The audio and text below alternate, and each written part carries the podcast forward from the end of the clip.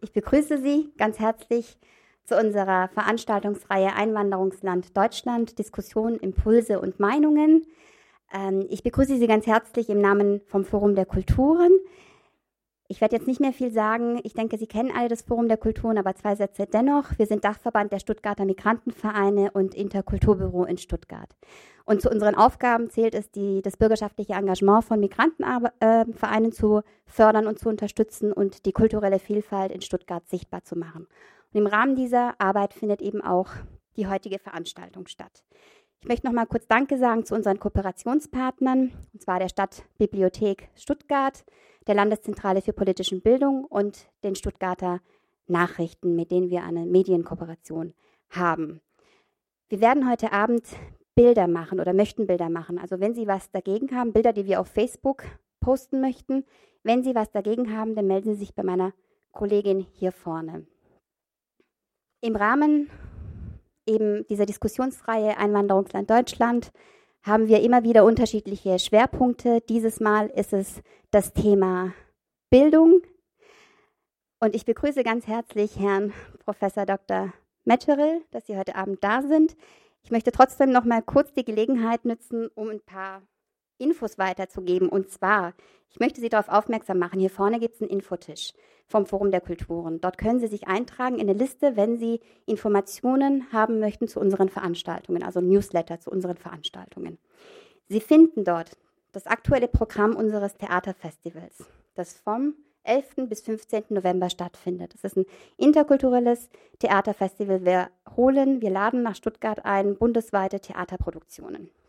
Und ganz besonders an diesem Festival ist, dass wir eine Jury haben, das heißt ein Partizipa Partizip ein Beteiligungsprojekt, in dem die Stücke ähm, ausgewählt werden von einer sehr interkulturell zusammengesetzten Jury. Und was mich ganz besonders freut, ist, dass ich Ihnen auch schon die nächste Veranstaltung präsentieren kann, die im Dezember stattfindet zum Thema globale Bewegungsfreiheit. Da finden Sie auch noch Flyer hier vorne. Genau. Und unsere Zeitschrift ist auch da, in der Sie das Interview mit Herrn Metscheril lesen können. Doch nun kommen wir zur Veranstaltung heute Abend zum Thema Migrationspädagogik. Deutschland ist ein Einwanderungsland, wird von Migration geprägt und wir schauen uns an, wie sieht es aus mit unseren Bildungsinstitutionen und mit unserem Bildungssystem. Ist, muss sich was verändern? Ja, es muss sich was verändern, damit unser System, unser Bildungssystem der Vielfalt in unserer Gesellschaft gerecht werden kann. Was migrationsgesellschaftliche Macht- und Zugehörigkeitsordnungen mit Bildung zu tun haben, werden wir heute auch erfahren. Ich darf Sie nun hier aufs, auf die Bühne bitten, Herr Metscheril. Sie sind Professor für interkulturelle Bildung. Ich muss es lesen, das ist zu lange. Am Institut für Pädagogik und Direktor des Centers, Center for Migration, Education and Cultural Studies der Karl von Ossieski Universität in Oldenburg. Schön, dass Sie da sind und ich freue mich auch nachher im Anschluss auf die Diskussion mit Ihnen.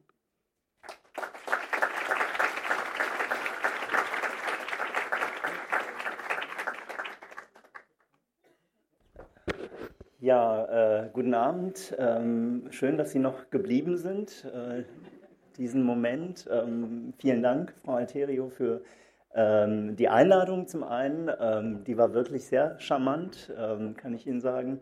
Ähm, und, und, und für, die, für die Rahmung und für die Einführung ähm, es tut mir leid, dass ich ein bisschen zu spät gekommen bin. Ich bin aber heilfroh, dass ich überhaupt hier bin, weil das war wirklich eine abenteuerliche Reise hier nach Stuttgart. Ähm, weil ich fast äh, in, in Bremen, ich arbeite in Oldenburg und äh, das ist so in Norddeutschland und, und, Bremen ist eine andere Stadt in Norddeutschland und die sind nicht so weit auseinander geografisch. Ja, äh, kulturell, hm.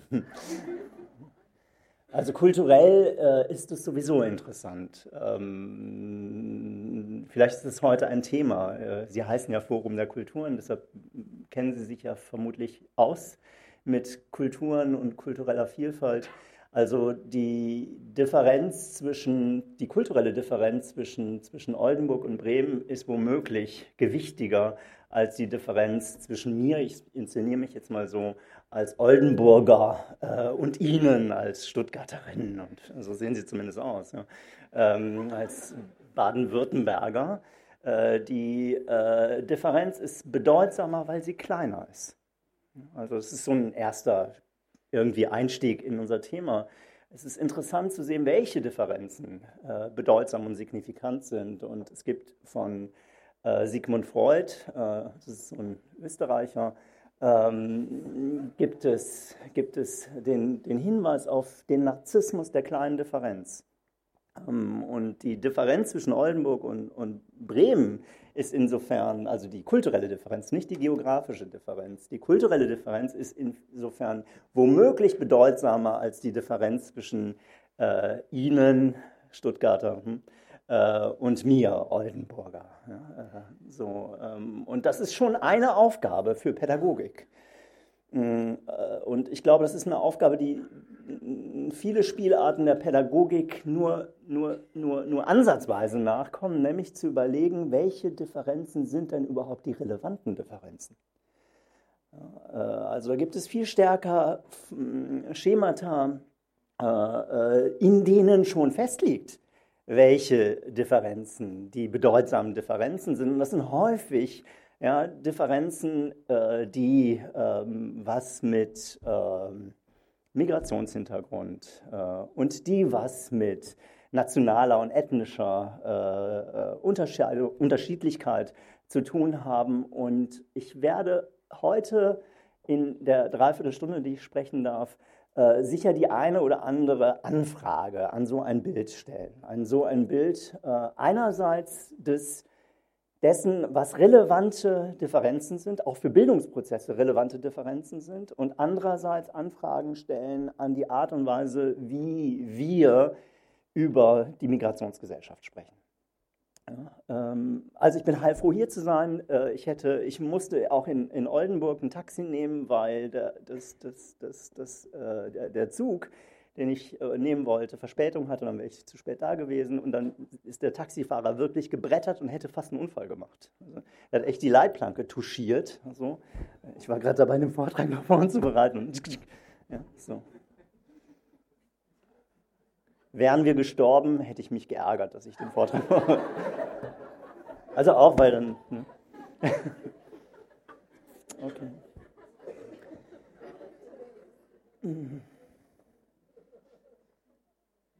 Klaus Melter, äh, Kollege und Freund, ähm, der auch hier ist, äh, hat mich gerade empfangen vorne äh, an der Tür und, und, und, und dadurch auch nochmal ein bisschen Zeit ähm, gewonnen, weil ich hätte mich bestimmt verlaufen. Ähm, so konnte ich ähm, also schnell hierher kommen und, und Klaus hat gesagt, äh, er hätte schon mal einen Witz für mich vorbereitet. Ähm, der Witz ist, ich sollte sagen, dass das alles von langer Hand vorbereitet war, das mit dem zu spät kommen, um dadurch sozusagen in einem anderen Medium, performativ, ja auch ein bisschen körperlich, äh, zum Ausdruck zu bringen, äh, dass die Thematisierung äh, der Migrationstatsache äh, auch in Stuttgart verspätet stattfindet.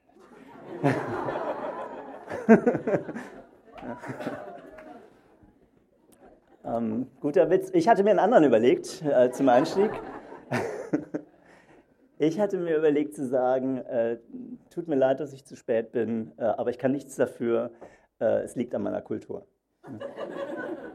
Okay, wir werden über beide Formen von Witzen nachher abstimmen, welcher lustiger war, aber wir werden auch sozusagen mit beiden nochmal arbeiten müssen. Ja? Äh, und ich fange jetzt mal an mit dem Vortrag. Ähm, ich will nicht ähm, über globale äh, Ungleichheit, über globale Ungerechtigkeit sprechen. Ich will nicht darüber sprechen, dass äh, viel dafür spricht, äh, dass nicht nur Europa und Deutschland von dieser globalen Ungleichheit massiv profitieren, sondern zentrale Verursacherinnen dieser Verhältnisse sind. Ich will nicht darüber sprechen, ähm, dass äh, das, was passiert, von vielen schon seit langem prognostiziert wird, dass man das hätte sehen können, dass man äh, äh, vernünftige Konzepte auf den Weg hätte bringen können, dass es jetzt möglich wäre, ohne Probleme für Europa, für Deutschland insbesondere, entsprechende Ressourcen zur Verfügung zu stellen.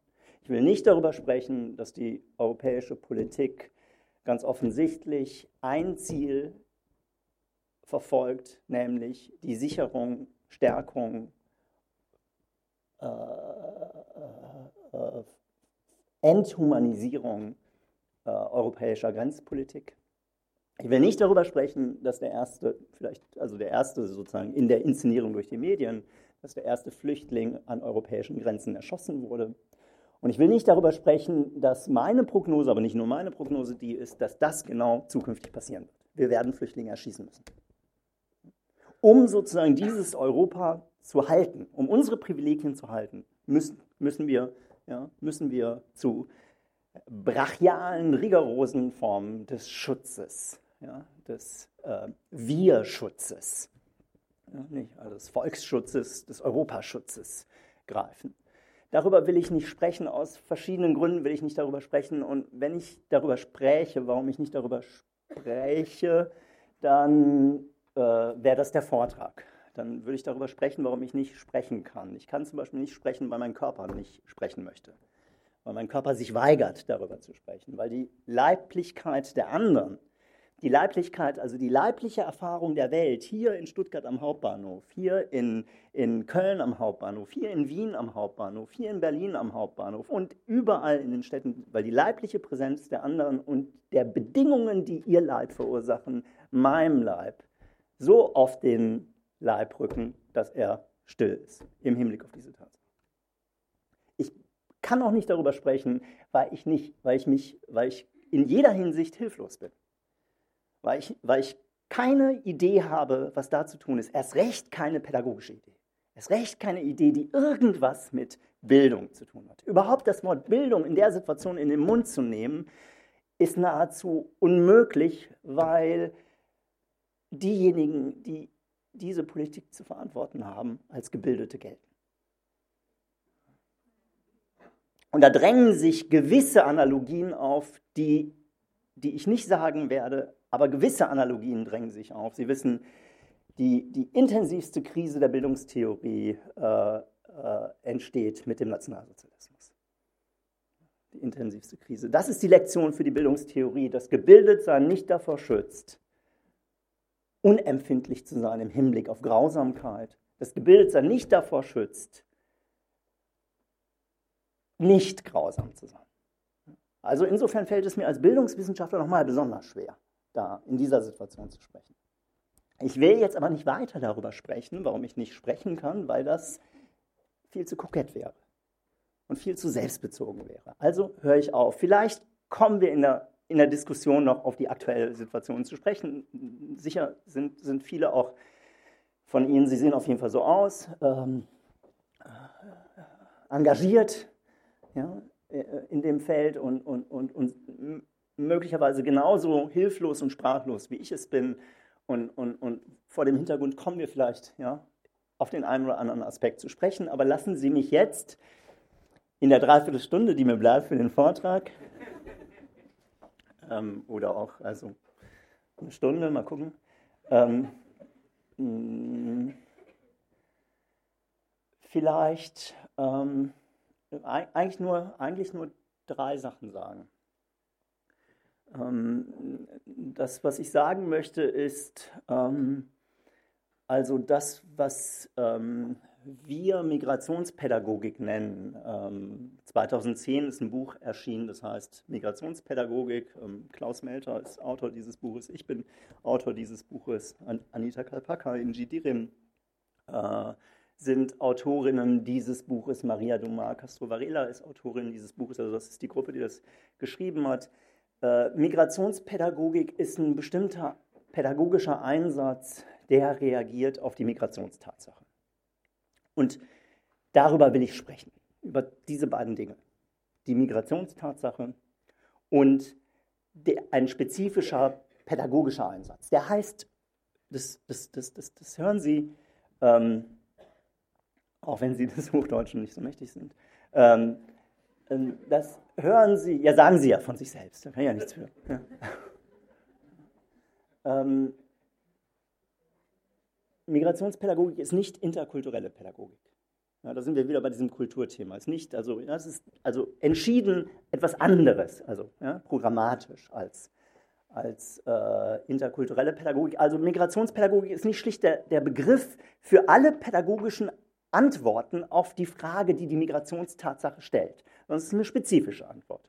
Und der, der, der, darüber will ich sagen, und weil es sein kann, dass ich nicht, nicht zum Ende komme, spüren Sie vielleicht, dann sage ich jetzt schon mal, damit es deutlich wird, Migrationspädagogik ist nicht eine Migrantinnenpädagogik. Es ist also nicht eine Pädagogik, die versucht, irgendwie entweder besonders barmherzig oder besonders unbarmherzig Migrantinnen gegenüber zu sein. So, also ich, zugespitzt gesagt, Migrationspädagogik interessiert sich gar nicht für Migranten. So, also ich finde Migranten hm, mag ich nicht. Aber ich mag auch keine Nicht-Migranten im Übrigen. Mag Menschen nicht. Nein. Ja, es geht, also es, ja, äh, es geht im Rahmen von Migrationspädagogik nicht um Gruppen von Menschen, die in irgendeiner Weise behandelt werden müssen, sondern es geht um die Auseinandersetzung mit gesellschaftlichen Ordnungen. Das ist ein kategorialer Unterschied. Mit, die, mit der Frage, welche Ordnungen sind denn für die, die, die, die, die Behandlung dieser Migrationstatsache bedeutsam und was hat das mit Pädagogik zu tun? Und mit Pädagogik hat es mindestens doppelt was zu tun. Pädagogik ist eine der wesentlichen Institutionen, also Schule, soziale Arbeit, Erwachsenenbildung. Auch das, was hier jetzt passiert, das könnte man als, eine, als ein, pädagogische, ein pädagogisches Arrangement im weitesten Sinne verstehen. Pädagogik ist zentral dafür, dass bestimmte Ordnungen reproduziert werden. So. Wissen Sie vielleicht, ich weiß nicht, ob, ob, wenn Sie, wenn Sie, ob Sie Kinder haben, ja, also wenn, wenn, wenn, wenn sie, also manche Eltern haben ja irgendwie, haben, haben so kleine Kinder und die haben Furcht, weil sie, weil die Kinder noch nicht so stabil wissen, ob sie Jungs oder Mädchen, Junge oder Mädchen sind. Äh, also weil sie sich noch nicht in diesem Regime der Zweigeschlechtlichkeit stabil äh, positionieren können. Ähm, da sagen alle, machen Sie sich keine Sorgen, Ihr Kind kommt in die Schule. Da lernt es das schon. Also die Schulpädagogik ist eine der zentralen Institutionen, die bestimmte gesellschaftliche Ordnung, zum Beispiel die Ordnung der Geschlechter, reproduziert, ja, bestellt, herstellt. Ähm, und das ist für die Migrationspädagogik interessant zu schauen, was macht die Pädagogik, dass wir zum Beispiel davon ausgehen, dass es legitim ist, Menschen, die als nicht integriert gelten, abzuschieben.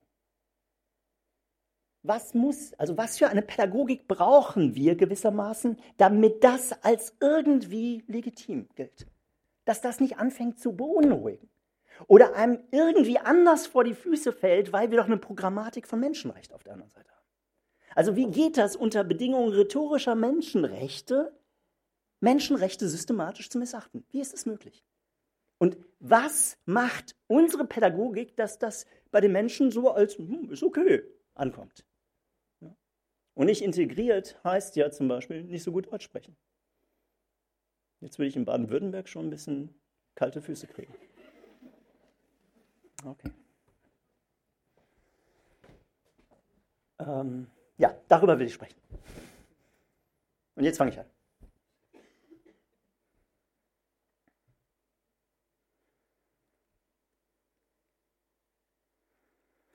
Zwei Punkte.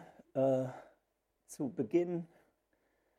Ähm, der eine Punkt ist, ähm, wir leben im Zeitalter der Migration. Ähm, ist, ein, ist ein Zitat äh, von Stephen Castles, einer, einem der, der einflussreichsten oder bekanntesten Migrationsforscher weltweit. Äh, äh, das bekannte Buch von ihm äh, äh, und, und dem Kollegen Miller, John Miller, heißt The Age of Migration. Ja, das, das, hier, das, das Zeitalter der Migration, die Epoche, die Ära der Migration. Wir leben in der Ära der Migration. Das ist der erste Punkt, den ich sagen möchte. Und wir leben in der Ära der Migration heißt jetzt nicht, dass sozusagen Wanderungen von Menschen irgendwie neu sind. Ganz im Gegenteil.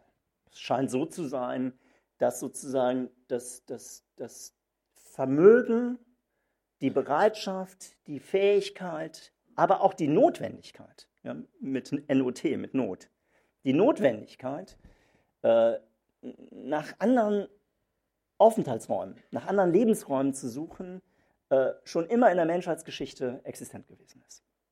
Das haben Menschen wohl immer so gemacht.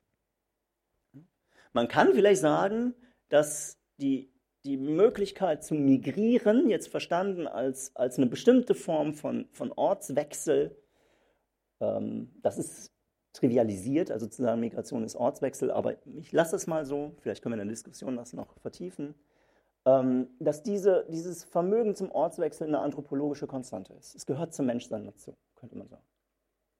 Da, wo das systematisch verweigert wird, verhindert wird, sowohl durch äußere wie durch innere Mächte, so. zum Beispiel durch so einen Mythos der Sesshaftigkeit, Zitat von, von Errol Yildiz, Kollege aus Innsbruck, ähm, wo also so getan wird, als ob es zum Menschsein gehörte, sesshaft zu sein. Das ist, ne? sesshaft zu sein. Wo das so inszeniert wird, da wird gewissermaßen ja, etwas, etwas Irriges in den Vordergrund gerückt. Und dennoch ist es so, dass unter gegenwärtigen Bedingungen der Moderne diese Überschreitung von Grenzen, von, von relevanten Grenzen, von politischen Grenzen, von kulturellen Grenzen, von religiösen Grenzen, dass das zunimmt. Und das hat mit verschiedenen Dingen zu tun. Ich sage nur zwei, drei Punkte, um deutlich zu machen, dass das eben jetzt nicht übermorgen aufhört. Das hört nicht übermorgen auf. Das hört auch nicht auf, wenn unser Fachkräftemangel gedeckt ist. Das hängt im Übrigen auch damit zusammen, dass unser Fachkräftemangel gar nicht deckbar ist. Ja, also bei dem expansiven Wirtschaftszusammenhang, den wir in Deutschland haben. Ähm, hängt zum Beispiel damit zusammen, dass wir in einer Welt leben, die von so viel Ungleichheit geprägt war wie noch nie. Die von so viel Ungleichheit geprägt ist wie noch nie. Das ist schon interessant. Und jetzt können wir über die relativen Zahlen diskutieren, aber auf der Ebene von absoluten Zahlen, glaube ich, haben wir sehr schnell einen Konsens. Es waren noch nie so viele Menschen im Vergleich zu anderen Menschen auf dieser Welt arm. Wir nähern uns der 8 Millionen Marke, Milliarden Marke. Es waren noch nie so viele Menschen arm, noch nie so viele Menschen am Existenzminimum wie unter den modernen Bedingungen, die wir erzeugt haben. Das ist interessant. Das ist interessant. Es ist auch so, dass diese Menschen, ich weiß nicht wie viele von den 8 Milliarden oder 7, Milliarden, aber viele, anders als in früheren Zeiten, eine Repräsentation der Welt haben. Enorm wichtig. Ja, enorm wichtig. Also, in, in, also, wenn Sie davon ausgehen, dass, dass, dass ähm, an den Grenzen von Leonberg die Welt aufhört, dann ist es natürlich nicht ausgeschlossen, dass Sie ja, über Leonberg hinaus wandern, migrieren. Aber die Wahrscheinlichkeit ist doch höher, wenn Sie eine andere Karte im Kopf haben. Also wenn Sie eine Karte im Kopf haben, in der Leonberg nur ein Teil der Welt ist. Ja. Und das scheint zuzunehmen, dass die Menschen eine Repräsentation der Welt in ihrem Bewusstsein tragen. Über Internet, über Kommunikation, über alles Mögliche, über Unterricht, Schulunterricht und so weiter. Und das heißt, dass die Menschen im, im Nahen Osten beispielsweise eine Repräsentation Europas haben. Und diese Repräsentation, also nicht das Wissen darum, das, ja, also das, das geht um, um eine Vorstellung. Ja, da gibt es irgendwas. Diese Vorstellung trägt dazu bei, dass mehr und mehr Menschen auch unter bestimmten Bedingungen denken, okay, Europa. An dem Beispiel sehen wir, dass diese Repräsentationen nicht immer zutreffend sind. Also das wäre auch eine interessante, vielleicht eine fast zynische, aber eine interessante Forschungsperspektive zu fragen, welche Repräsentation von Europa Flüchtlinge haben, bevor sie nach Europa kommen. So, wäre interessant. Auf jeden Fall werden viele, viele, viele die Erfahrung machen. Es war die Erfahrung, die ich mache mit dem Kontext, weisen auf ein anderes Europa hin, als das, was ich mir vorher vorgestellt habe. Ähm, ökologische Veränderung der Welt Ja, wir, wir, wissen, dass, dass, dass, dass, äh, weite Teile der Welt äh, dabei sind oder schon bereits es geschafft haben, unwirtlich zu werden. Zugang zu äh, Wasser und so weiter und so weiter. Das wissen wir und, und, und das setzt auch Migrationsbewegungen in Gang, die Europa versucht, aus Europa rauszuhalten. Ähm, und weitere viele Aspekte mehr, die deutlich machen, diese Überschreitung von Grenzen, diese Bewegung von Lebensweisen und Menschen und Kollektiven und Gruppen und Familien, die wird nicht übermorgen aufhören. Das ist Bestandteil dieser, dieser, dieses, des Weltgeschehens und prägt das Weltgeschehen in verschiedener Hinsicht. Aber nicht nur die, die, die konkreten Bewegungen, auch das Sprechen darüber, auch die Diskurse darüber ja, prägt gesellschaftliche Realität. Wir, wir haben ja in, in, Deutschland eine Situation, wo Migration wirklich, also, ja, also ist eigentlich nur noch zu toppen vom Sommermärchen. So. Das ist das einzige Thema, also ich habe gerade im, im, Auto gehört, im, im, im Taxi, äh, die Ethikkommission hat Beckenbauer angeklagt. Ja, das ist, ja, das ist fast noch, aber viel mehr Themen gibt es nicht. Also es, ist eins, also es ist ganz, ganz oben. Und dieses ganz oben sein, die Diskurse, die Talkshows, die, die Mikropolitiken und die parlamentarischen Politiken und die Parteipolitiken, die darum ranken und die daraus resultieren, sind unglaublich einflussreich für gesellschaftliche Realität. Also Migration ist bedeutsam, heißt nicht nur das Wandern, sondern auch das Sprechen darüber. Ja, auch das, was wir jetzt hier tun.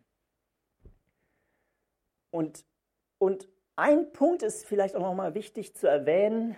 Ähm, in meiner Perspektive hat ähm, die, die Verlagerung von Lebensmittelpunkten etwas mit Moderne zu tun ist Ausdruck der Moderne jetzt nicht nur Moderne im Sinne von Transporttechnologien und Kommunikationstechnologien haben sich irrsinnig entwickelt. Also die, die Anekdote, die ich zu Beginn erzählt habe, mit ich auf dem Taxi, im Taxi auf dem Weg zum Flughafen und ja, jetzt gerade eben nochmal im Stau, aber ich bin einigermaßen pünktlich hier. Ich bin um, ich habe mein Büro um halb vier verlassen, bin noch schnell in mein kleines Apartment in Oldenburg gefahren, äh, habe den Koffer geholt, ähm, habe nochmal äh, die, die morgens schon äh, abgewaschenen Teller äh, äh, abgetrocknet und ins Regal gestellt. Äh, Taxi war um ein bisschen verspätet, um 10 vor 4 da. 10 vor 4, Viertel nach 7 bin ich in Stuttgart. Stehe hier, spreche. Bin leibhaftig da. Und Sie sind leibhaftig auch da. Das war vor 300 Jahren noch nicht so ganz easy möglich. Ja, der Raum ist geschrumpft. Der Raum ist geschrumpft. Zeit und Raum in der Moderne schrumpfen. Ja, so. Und diese Schrumpfung ist natürlich eminent wichtig für Migration. Ja, so. Und die ist auch deshalb wichtig, weil Migration eben durch die Schrumpfung der Welt ähm, nicht angemessen verstanden ist in dem Modell der Einwanderung.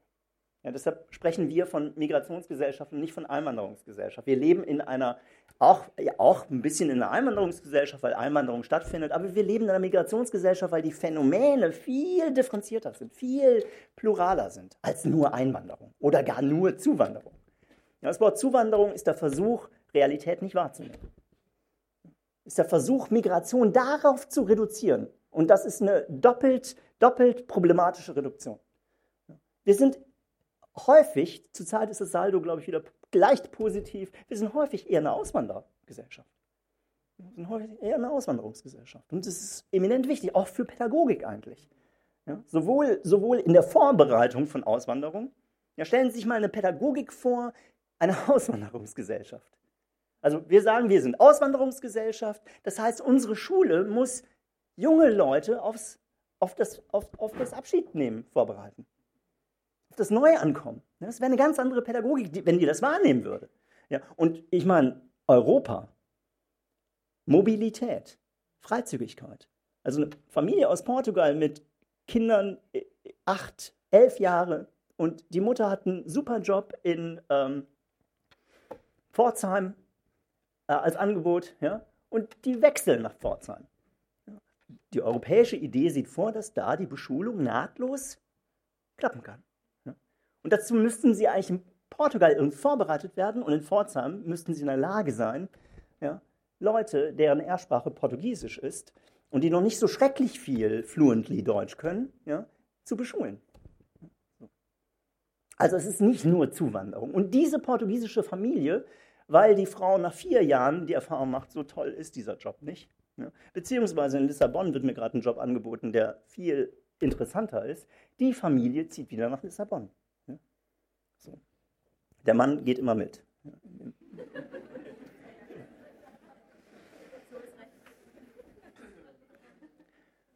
Ähm, also Migrationsgesellschaft ist mehr als Einwanderung und erst recht mehr als Zuwanderung. In der Migrationsgesellschaft entstehen neue gesellschaftliche Räume. Es entsteht, entstehen gesellschaftliche Räume, die als transnationale Räume oder als dritte Räume oder wie auch immer beschrieben werden. Also Räume, die zwischen ähm, zum Beispiel Stuttgart und Ankara existieren. Und die existieren zwischen Stuttgart und Ankara, weil es Leute gibt, die, die zwischen Ankara und Stuttgart hin und her pendeln.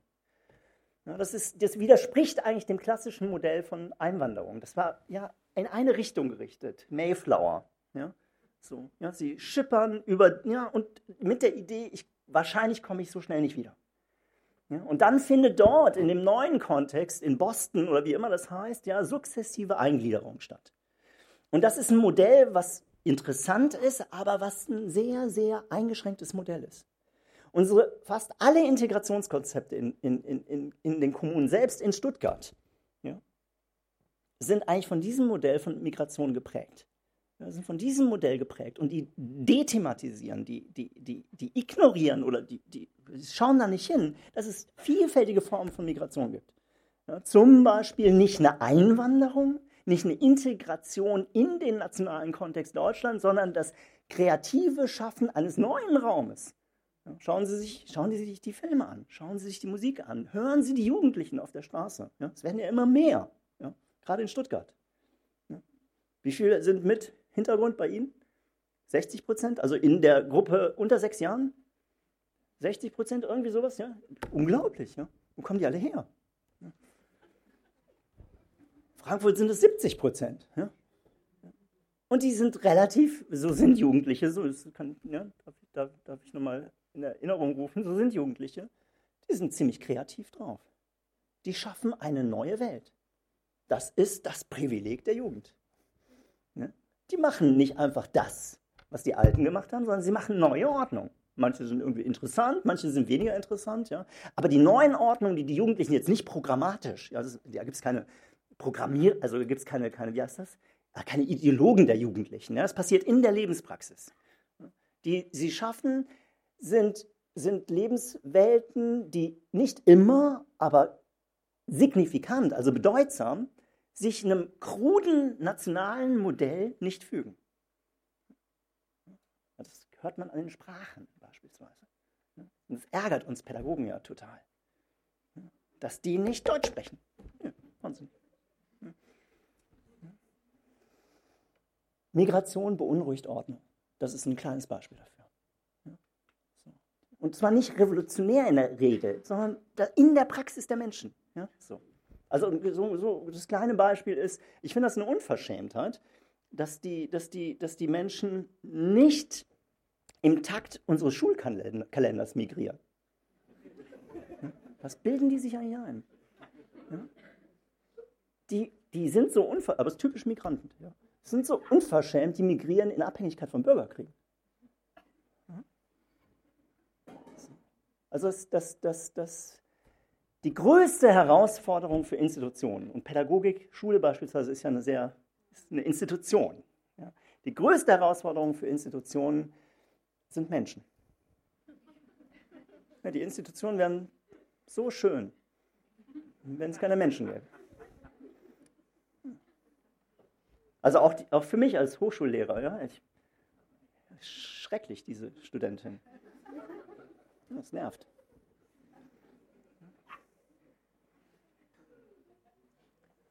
Ähm, wie viel habe ich denn noch?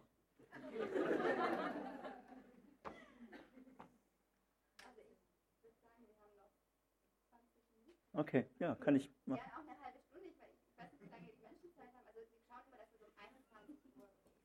So früh. weil sie morgen früh aufstehen und wieder fleißig sind wahrscheinlich. Ja, eben. Bauen Sie dann immer noch Autos?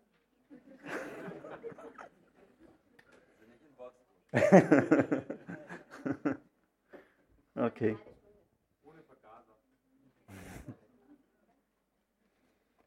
Ähm, ist, kommt dann noch eine Diskussion oder? Ja, okay, gut. Ja, so viel, ist schön. Ja. Mhm. Also ich wollte gerade, ich war, war an dem Punkt zu sagen, dass, dass, dass Migration was mit Moderne zu tun hat, weil wenn Moderne, also programmatisch, auch wieder sehr zugespitzt und, und, und, und undifferenziert gesagt, aber und plakativ gesagt, aber darüber wird ein bestimmter, bestimmtes Moment deutlich. Wenn Moderne programmatisch auch in der Idee besteht, dass es sinnvoll ist, immer mehr Freiräume zu schaffen, in denen so etwas geschehen kann wie Selbstverantwortlichkeit, in denen so etwas geschehen kann wie eine Entscheidung, für die, die, die, die mein Leben betrifft, die ich treffe, die nicht andere treffen, sondern die ich treffe. Wenn das eine Idee von Moderne ist, wenn also Moderne zum Beispiel heißt, dass ich als ähm, Adelige geboren werde, garantiert sozusagen nicht dieses Privileg auf Dauer. Dass ich als in dem Stand geboren werde, ist sozusagen nicht die Bestimmung meines Lebens, sondern dazu kann ich mich verhalten. Ich bin nicht primär fremdbestimmt, sondern mir stehen Möglichkeiten zur Verfügung, ich eigne sie mir an, mich selbst zu bestimmen. Das ist im Übrigen auch die Geburtsstunde der modernen Pädagogik. Deshalb ist Pädagogik so wichtig. Die Geburtsstunde der modernen Pädagogik ist die Idee, es macht Sinn, Menschen instand zu setzen, aufgrund von Wissensvermittlung, aufgrund von Bildung, aufgrund von ja, Auseinandersetzung mit der Welt und mit sich selbst, stärker selbstbestimmt zu handeln. Das ist ja ein Skandal, PISA. Also sozusagen die soziale, die Reproduktion sozialer Ungleichheit durch das Bildungssystem ist genau deshalb ein Skandal, weil wir Moderne empfinden, weil wir das unerträglich finden. Das 16. Jahrhundert hätte ein ganz anderes Empfinden gehabt. So, da sind die PISA-Studien, also die PISA-Studien, die am 23. März 1634 veröffentlicht wurden, haben nicht zu diesem Skandal beigetragen. Das ist eine, ja, ist eine, ist eine Idee des Menschen, eine Idee von Gesellschaftlichkeit, die sich darin artikuliert. Wir haben zwei, mindestens zwei zentrale Bereiche, nicht, nicht nur diese Bereiche, aber die will ich mal erwähnen, in denen diese moderne Idee eigentlich suspendiert ist.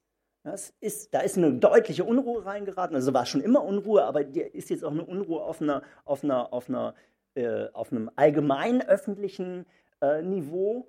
Äh, aber dennoch sind diese beiden Felder doch sehr, sehr wirkmächtig. Und dieses eine Feld sind Geschlechterverhältnisse wir sind noch etlich, etliche Meter davon entfernt, dass wir Geschlechterverhältnisse haben, die frei gewählt sind.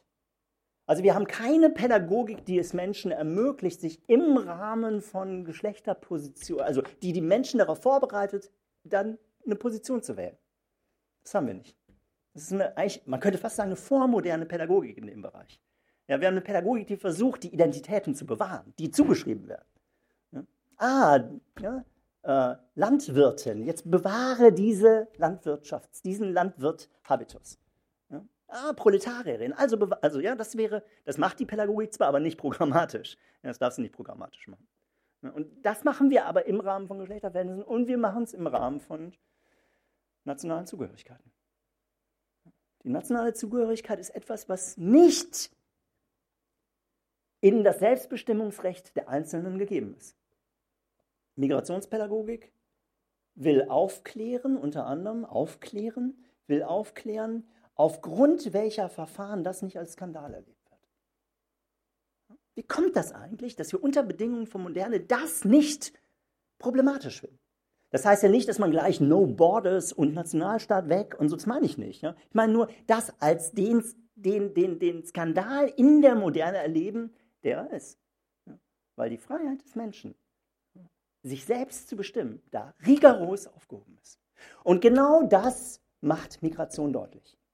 Migration macht die Modernisierungsrückstände von gesellschaftlichen Kontexten deutlich.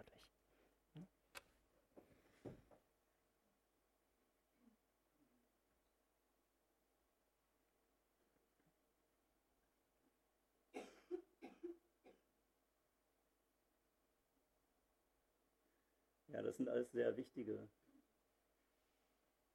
Dinge, aber die gehen an uns leider vorbei. Ähm, also, Sie, Sie wissen, ja? Kennen wir. Also wir sind mindestens in einer Kultur angelangt, in der das ähm, rhetorisch kaum problematisierbar ist. Ja, Menschenrechte. Ja, kennen Sie, müssten es, ja? So. Achso, da erscheint es auch, ich habe mich schon gewundert, warum.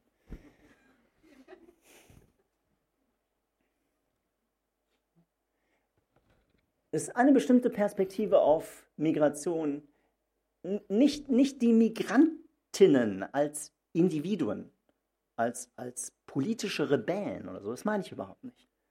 Wie gesagt, mich, also die, die, die, das, das mit den Menschen kommt später. Erstmal interessiert mich die Ordnung. Migration als Prozess macht deutlich, welche Modernisierungsdefizite, wenn Sie mir das Wort erlauben, zum Beispiel unsere Institutionen haben. Das, das, das, das macht Migration deutlich. Und das ist meines Erachtens die große Chance, die von Migration ausgeht. Die große Chance. Und deshalb ist sozusagen der Versuch, das auch terminologisch genau zu wenden und zu sagen, die haben die Defizite. Die haben wahrscheinlich sogar Modernisierungsdefizite, die Migranten. Ja. Das, ist, das ist genau der Versuch, die, die, die Ordnung zu bewahren. Also die große Chance für mich als Erziehungswissenschaftler, die von Migration ausgeht, ist, dass Migration ermöglicht, das, was die Bildungsinstitutionen nicht so gut drauf haben, genauer zu erkennen. Wo ihre Schwächen sind, wo ihre Mängel sind, wo ihre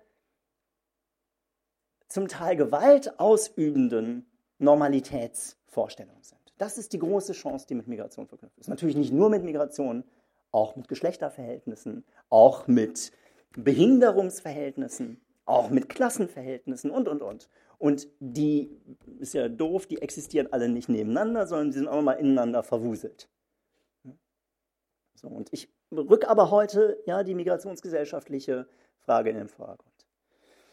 Also, ähm, auf die Plätze, Sie kennen das, auf die Plätze fertig los, ähm, gleiche Chancen für alle, ja, ähm, diese Karikatur kennen, kennen Sie vielleicht, ja, so mit, mit dem Baum und da sind so ein paar, paar, paar Tiere vorne, so ein, so, ein, so, ein, so ein Löwe und so ein Affe und so ein, so ein Goldfisch im Glas und so ein Nashorn und so und da steht jemand und sagt, auf die Plätze fertig los, für alle gelten die gleichen Bedingungen, fairer Wettbewerb, wer ist als erster oben im Baum?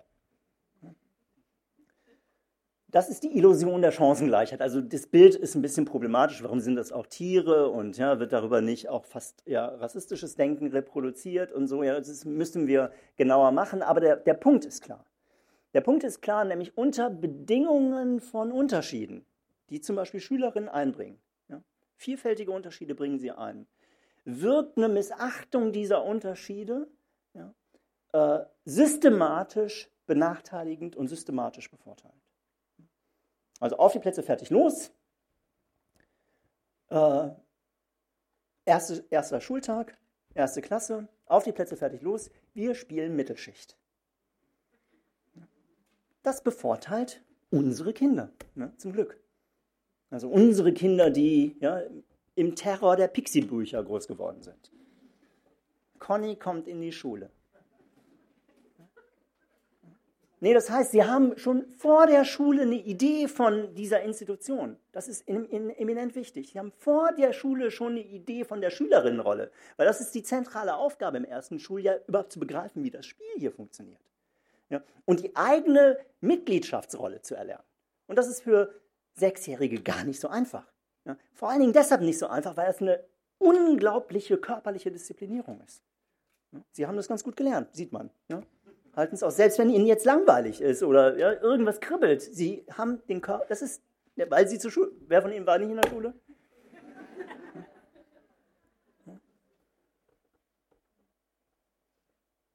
Und auf die Plätze fertig los.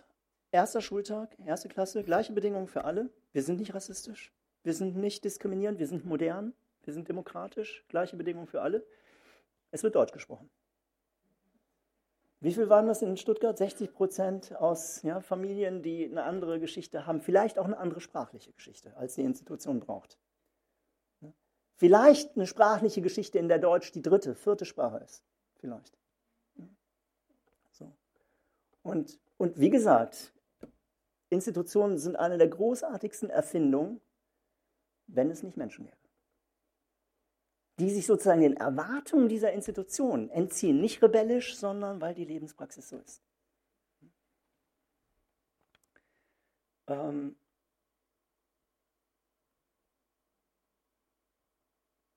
Und jetzt schlägt das Empire zurück. Und damit will ich dann enden. Ja? Aber das dauert, weil das Empire ist gut. Also ich, also äh, verzeihen Sie, also ich bin, weiß ich nicht, weil ich wahrscheinlich irgendwie jetzt, jetzt, jetzt so mit dem Flugzeug unterwegs war und so, ich bin so ein bisschen aufgekratzt, Entschuldigung. Ähm, das ist, und das wird auch noch aufgenommen, ähm, das ist sehr undifferenziert, was ich sage. Ähm, lesen Sie mal einen Text von mir. Der ist differenzierter. Also wenn Sie, ja, nur um das Bild gerade zurück. Ja?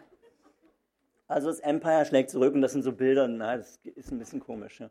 Ähm, aber okay. Ähm, äh, also, ich, ich sage es mal anders. Also, Politik ist für mich ein, ein, ein, ein, das Politische ist für mich sozusagen die Dimension, ähm, in der Kämpfe um die legitime Ordnung stattfinden. Und also was ist die legitime Ordnung? Und deshalb ist Pädagogik eben so wichtig, weil das ein politischer Raum ist, der, der nicht nur den Auftrag hat, die politische Ordnung zu reproduzieren, sondern Bestandteil der politischen Kämpfe ist. Da wird, ja, da findet das Politische statt. Geschlechterordnung beispielsweise. Ja, äh, Behinderungsordnung. Ja. So, wie viele ja, Scherereien bekommen wir jetzt durch diese dusselige Inklusionsgeschichte? So, Kriegen wir gar nicht hin, weil das nicht, nicht vorgesehen ist weil wir eine ganz andere Normalität haben. Ja, deshalb haben wir die auch weggegeben, diese komischen, ja, ja damit wir unter uns sind. Ähm, also das ist eine Arena des Kampfes um die Ordnung. Ja, so. Also die Ordnung, die zum Beispiel da vorsieht, dass der Mensch körperlich biegsam ist und kräftig ist und belastbar ist und ja, so. Ja. Das ist eine Ordnung. Darum wird gekämpft. Ich komme gleich noch zum Kapitalismus. Ja, da, da, am Ende. Ja, am Ende landen wir immer beim Kapitalismus. Ja. Ähm, und, und, und, und jetzt habe ich gesagt, Migration, Migration problematisiert die Ordnung und dann schlägt die Ordnung natürlich zurück. Ja, ich glaube nicht, dass es ein Zentrum der Ordnung gibt. Ich glaube, das passiert so. Ja, so ähnlich wie es ein Zentrum des Migrantischen gibt. Ja, es gibt keine Rädelsführerinnen ja, des Migrantischen. Das passiert. Ja, und auch die, der, der, der, der, der, der, der, der, das Manöver zurück, ja, das Pressing, ja, schon im Mittelfeld, weiter vorne, ja, Bayern München, ja, so. So, das passiert einfach.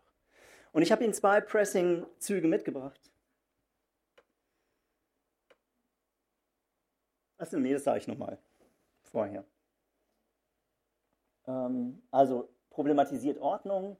Und ich will nur sagen, drei Ebenen dieser Ordnung. Die erste Ebene ist, wer ist das Wir?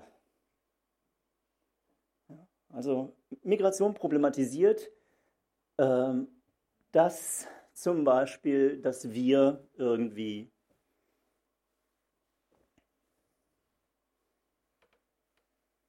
weiß ist. Also hier so in Baden-Württemberg. weiß ist und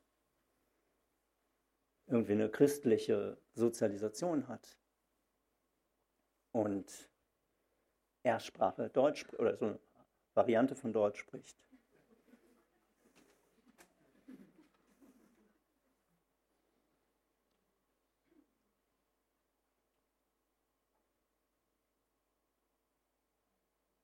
Migration problematisiert, dass äh, wir im pädagogischen Feld davon ausgehen können, dass die äh, Urgroßelterngeneration derer, die jetzt zwölf sind, ähm, äh, sagen, als Zuschauerin, Mittäterin äh, in den Nationalsozialismus involviert war. Von dieser Normalitätskonstruktion ja, können wir nicht ausgehen. All das passiert. Ne? So, wer ist das Wir? Ja, wer ist das Wir? Problematisiert aber auch Normalitätsannahmen der Institutionen, habe ich gesagt. Auf die Plätze fertig los. Und problematisiert so etwas wie Privilegien Einzelner, die ihnen aufgrund ihrer migrationsgesellschaftlichen Position zukommen. Also ich mache das in Analogie zu den Geschlechterverhältnissen. Das mache ich, haben Sie, ja, habe ich ja jetzt so ein paar Mal eingestreut. Ähm, ich meine, die, die, die, die, das Problem, was wir Männer hatten äh, mit dem Feminismus, war, dass der Feminismus gesagt hat, gebt Privilegien auf. Deshalb haben wir dagegen gekämpft. Ja, mit allem Geschick, das uns so zur Verfügung steht. Indem wir gesagt haben, nein, nein, alle Menschen sind gleich. Oder indem wir sexistisch argumentiert haben, gesagt haben, das widerspricht der Natur der Menschen. Also da haben wir uns so ein paar Sachen einfallen lassen. So. Immer dann, wenn in Herrschaftsverhältnissen Bewegung hineinkommt, wenn Herrschaftsverhältnisse problematisiert werden, kommt die Position derer, die von Herrschaftsverhältnissen profitieren, in eine Krise. In eine Krise. Zum Beispiel, wenn gesagt wird, sprich Deutsch. Wir sind hier in Deutschland, sprich Deutsch. Das ist für mich Ausdruck dessen, dass Privilegien in, in, in, in, Schwierigkeiten geraten. Das Privileg, dass ich Räume betrete und ich verstehe alles. Das Privileg. Also, dass ich das glaube, dass ich alles verstehe. Gerade Minderheitenangehörige haben das, lernen das ganz schnell. Dass sie öffentliche Räume betreten und das meiste bleibt verschlossen. Soll auch verschlossen bleiben. Es ist ein Privileg, doppelt. Die Erfahrung zu machen, dass mir die Dinge weitgehend offen stehen und, und das ist sozusagen der, der, der, der, der, der, der, der, der, das Privileg höherer Ordnung, dass ich ein Recht darauf habe, dass mir die Dinge so zustehen. Sprich Deutsch, sonst habe ich keine Kontrolle. Sprich Deutsch, sonst, sonst, sonst kriege ich nichts mit. Alles mitkriegen zu glauben, alles mitkriegen zu können, ist ein enormes Privileg. Genau das kommt in eine Bewegung. Genau das erleben wir auf deutschen Schulhöfen. Interessant, interessant. Also das ist auch ein, ja, ein großes Thema, das mit der Sprache. Also weil auf deutschen Schulhöfen darf ja, also häufig, ja, nur Deutsch gesprochen werden. Und Latein. Also wenn zwei Jungs, sind ja meistens Jungs, ja, auf Latein miteinander sprechen, alles okay. Ja? Denkt niemand daran, dass die eine Verschwörung planen. Aber wehe, sie machen es auf Arabisch. Also das kommt und, und dann schlägt es zurück. Und ich habe zwei Zitate mitgemacht, ich muss jetzt schneller machen, ne? richtig? Ähm, die deutlich machen sollen, Oder vielleicht bleibe ich bei einem Zitat, das sonst wird zu lang. Ich würde Sie ja ewig reden lassen, aber ich denke, die Diskussion ist dann auch schon Ja, ja. Also, ähm, und damit kommen wir auch zum Anfang und zu dem Kulturellen sozusagen.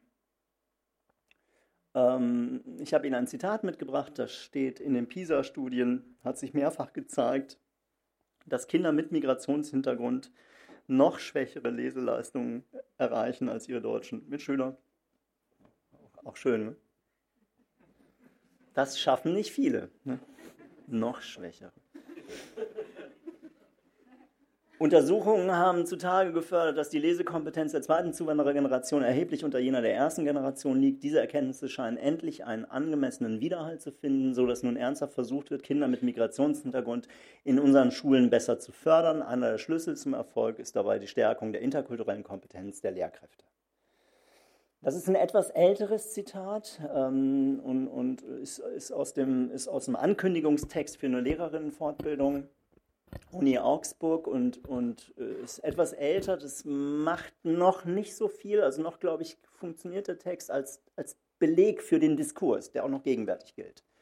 Ja, es gibt da einige Sachen, eine Sache auf jeden Fall, die nicht mehr so funktioniert, nämlich die Unterstellung, die, die, die zwar nach wie vor machbar ist. Also es kommt, kommt nicht zu Entrüstungen und zu Empörung. Ich weiß nicht, ob Sie jetzt gerade Empörung erleben, ja, eigentlich ist es empörend, was da steht, auf, auf verschiedenen Ebenen. Also das eine, was empörend ist, ist, dass hier implizit nur Mehrheitsangehörige als Professionelle angesprochen sind. Ja, implizit sind nur Mehrheitsangehörige als Professionelle angesprochen. Das ist also, stellen Sie sich vor, ja, äh, wir Männer hätten jetzt entdeckt, dass es den Frauen schlecht geht. Ja? Und, und dass wir ihnen helfen müssen. So, also ich, also ich, also einige meiner besten Freunde sind Frauen. Ja, ja, und, und, und, ich führe wirklich auch gute Gespräche mit denen. Ja. Und die sind nicht alle komisch oder doof oder so. Da gibt es ein paar ganz kluge. Und, und, aber ich habe auch gemerkt, dass sie ganz schöne Defizite haben. Wofür sie auch nichts können, das ist auch verständlich, weil das ist ja, die, ja ihre Geschichte. Und, und ich habe gedacht, ich muss was tun, ja, so für sie. Und, und habe jetzt eine Beratungsstelle für Frauen eingerichtet. Und weil ich ein Freund der Frauen bin und auch sehr empathisch darüber geworden bin, sensibel nahezu, habe ich das auch so alles frauenlike eingerichtet. Aprikotfarbene Gardinen und geschwungene Formen.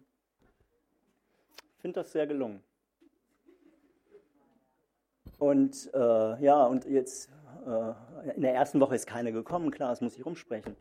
Äh, in der zweiten Woche habe ich gespürt, ich bin sensibel, ich spüre so, so Sachen, ähm, dass ich unruhig geworden bin.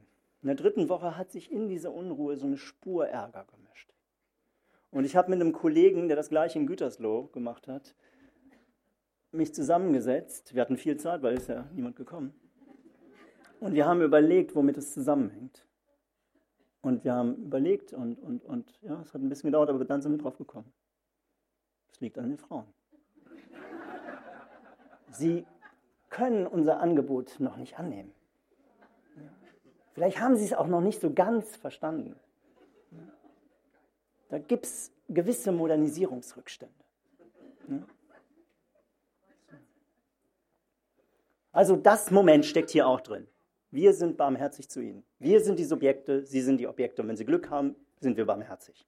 Ja? Und, und interkulturell gebildet und, und sowas. Ja? Aber stecken auch andere Momente drin und darauf wollte ich eigentlich zu sprechen kommen. Also das, das hat sich geändert, weil wir jetzt mittlerweile auch die Lehrerin mit Migrationshintergrund entdeckt haben. Ja, das war zu der Zeit noch nicht der Fall. Also die großen Stiftungen, die, die sozusagen eminent wichtig sind für die Gestaltung von Migration und Bildung, Bertelsmann, Mercator, Hertie, ja, andere Stiftungen, die da Big Player in dem Feld sind, sogar größere Player zum Teil als Landesregierung und, und, und, und das Recht als die Bundesregierung, weil sie schneller sind, weil sie viel, viel schneller sind. Ja, das sind kleine, ja, so kann man, das kann man militärisch beschreiben, was das, ja, was, was da passiert. Und die machen sehr gute Arbeit, das, also ja, zum Teil. Ja, und zum Teil eben noch bessere Arbeit und zum Teil interessante Arbeit. Ja. Und über die Stiftung sind, also da gibt es große Programme, die, die eben auch gezielt Lehramtsstudierende rekurrieren wollen mit Migrationshintergrund für den Lehrerinnenberuf. Ja, und da ist viel passiert. Ja, so interessant. Ja, und das ist jetzt mittlerweile Migrationshintergrund auch so ein, ein, kleines Ticket, mit dem man so ein Stipendium bekommt und so. Ja, so. Auch schön. Ähm, also das hat sich verändert, aber einiges hat sich nicht verändert, nämlich das äh, Sprechen über interkulturelle Kompetenz. Und darauf will ich jetzt abschließend nochmal eingehen. Und, und ich schaffe die Kurve zur Rassismustheorie heute nicht mehr, aber ähm, vielleicht ist es dennoch, dennoch äh, wichtig. Dieser Text operiert an der Stelle des Interkulturellen mit zwei Unterstellungen, die meines Erachtens nach wie vor kennzeichnend für den Diskurs sind über Migration. Und die eine Unterstellung ist, ähm, äh, Palim Palim, die Tür geht auf, die Schultür, die pädagogische Tür geht auf. Eine Schülerin mit Migrationshintergrund kommt rein, eckige Klammer auf. Ich habe keine Ahnung, was das heißen soll, Migrationshintergrund. Ich halte das für eine der schwierigsten Vokabeln der letzten 15 Jahre. Diese Vokabel hat meines Erachtens den Sinn, die, die, die, nationalstaatliche Gesellschaft in zwei Gruppen aufzuteilen in die und die. In die mit und die ohne. Ja, so. Da gibt es noch andere Beispiele für diese Aufteilung, ja, die mit und die ohne. Ja, das, sind, das, sind, das sind Herrschaftsformen der binären Unterscheidung. Und da sind die 15 Millionen ohne, äh, mit und der Rest ja, ohne.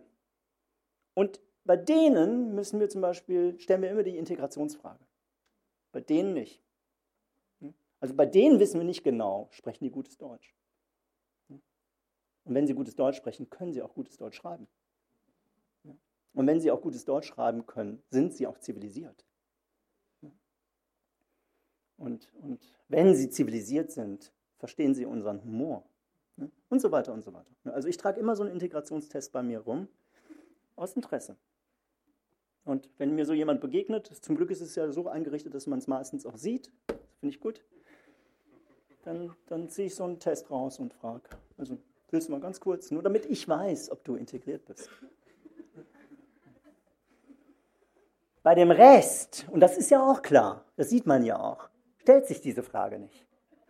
Also bei dem Rest stellt sich die Frage nach funktionalem Analphabetismus nicht. Das gibt es bei denen nicht, bei denen ohne.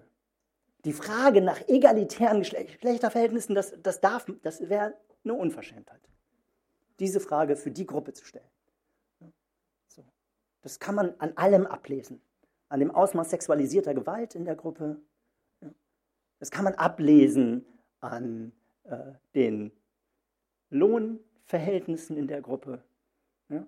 Also, ja, so, da kriegen Frauen immer genauso viel Geld für die Jobs, ja, wie Männer sie kriegen. Und so weiter und so weiter. Also was ich damit sagen will, das ist ein gesellschaftliches Phantasma. Ja, diese Unterscheidung. Es gibt keine Menschen mit und ohne meines Erachtens, aber es gibt eine große, fantastische Unterscheidung, die den Sinn hat, deutlich zu machen, wer ein Defizit hat. Das ist nämlich eine fantasierte Gruppe und der zentrale Punkt, wer keins hat.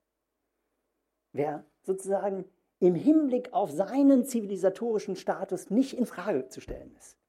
Wer auch im Hinblick auf so etwas wie legitimen Aufenthalt nicht in Frage zu stellen ist. Die sind in Frage zu stellen, weil wenn die schlechte Integrationspunkte bekommen, nicht auf der Straße, wenn ich ihnen begegne, ja, aber wenn die Ausländerbehörde vorbeikommt, dann kann es sein, dass sie ihr Recht auf Aufenthalt verwirken. Okay.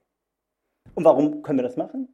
Weil Palim Palim die Tür aufgeht und jemand reinkommt mit Hintergrund, mit, mit, mit, ja, mit Hintergrund. Und wir es sofort mit einer Situation kultureller Differenz zu tun haben. Zack.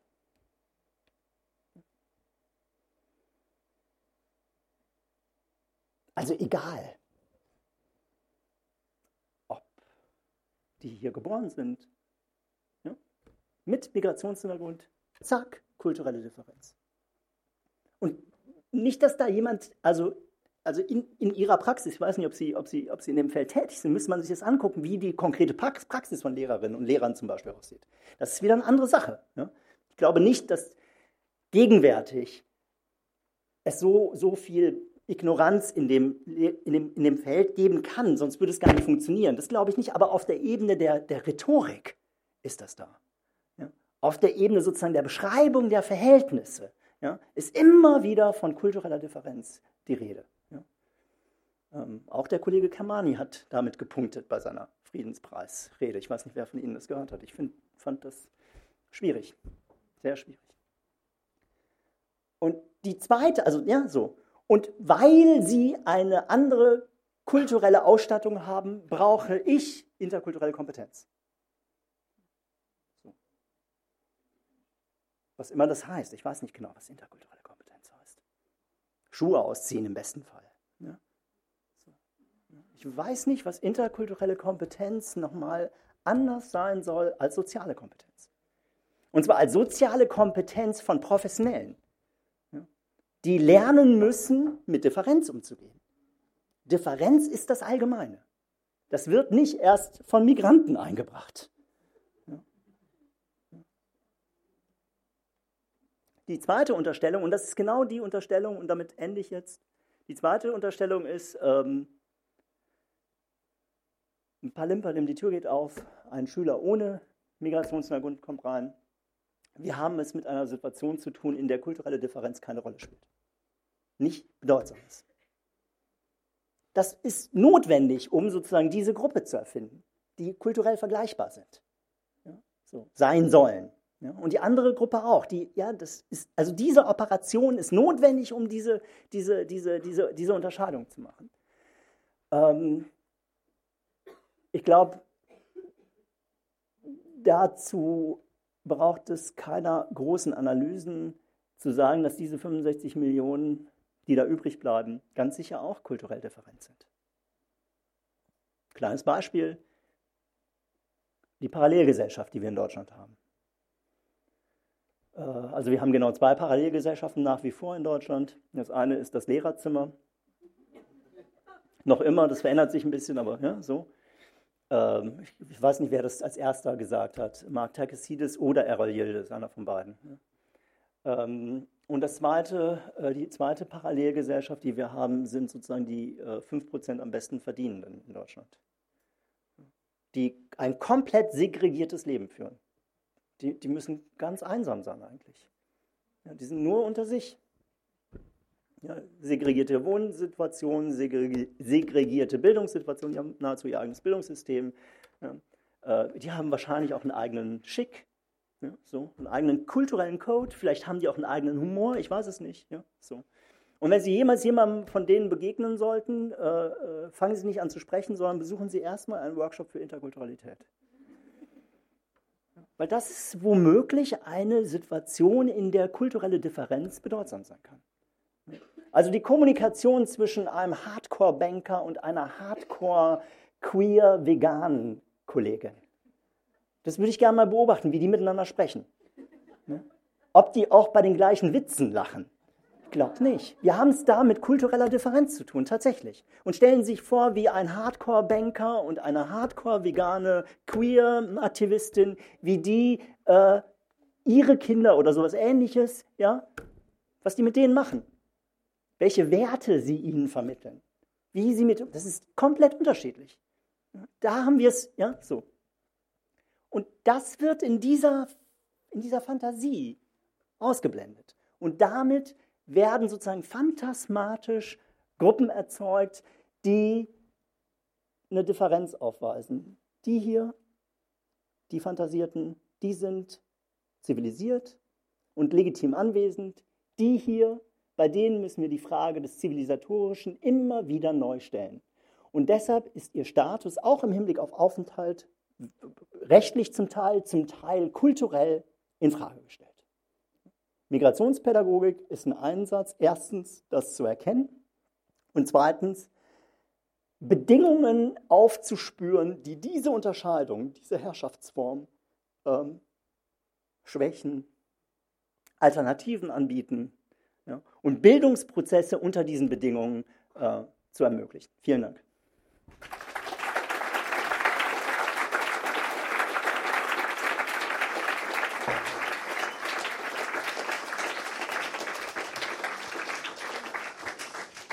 So, Herr Mecherel, ich glaube, alle schließen sich an. Wir sind glücklich, dass Sie nach Stuttgart gekommen sind und uns diese unterschiedlichen Perspektiven auf das Thema mit auf den Weg gegeben haben. So, wir eröffnen unsere Diskussionsrunde und nun das Wort an Sie.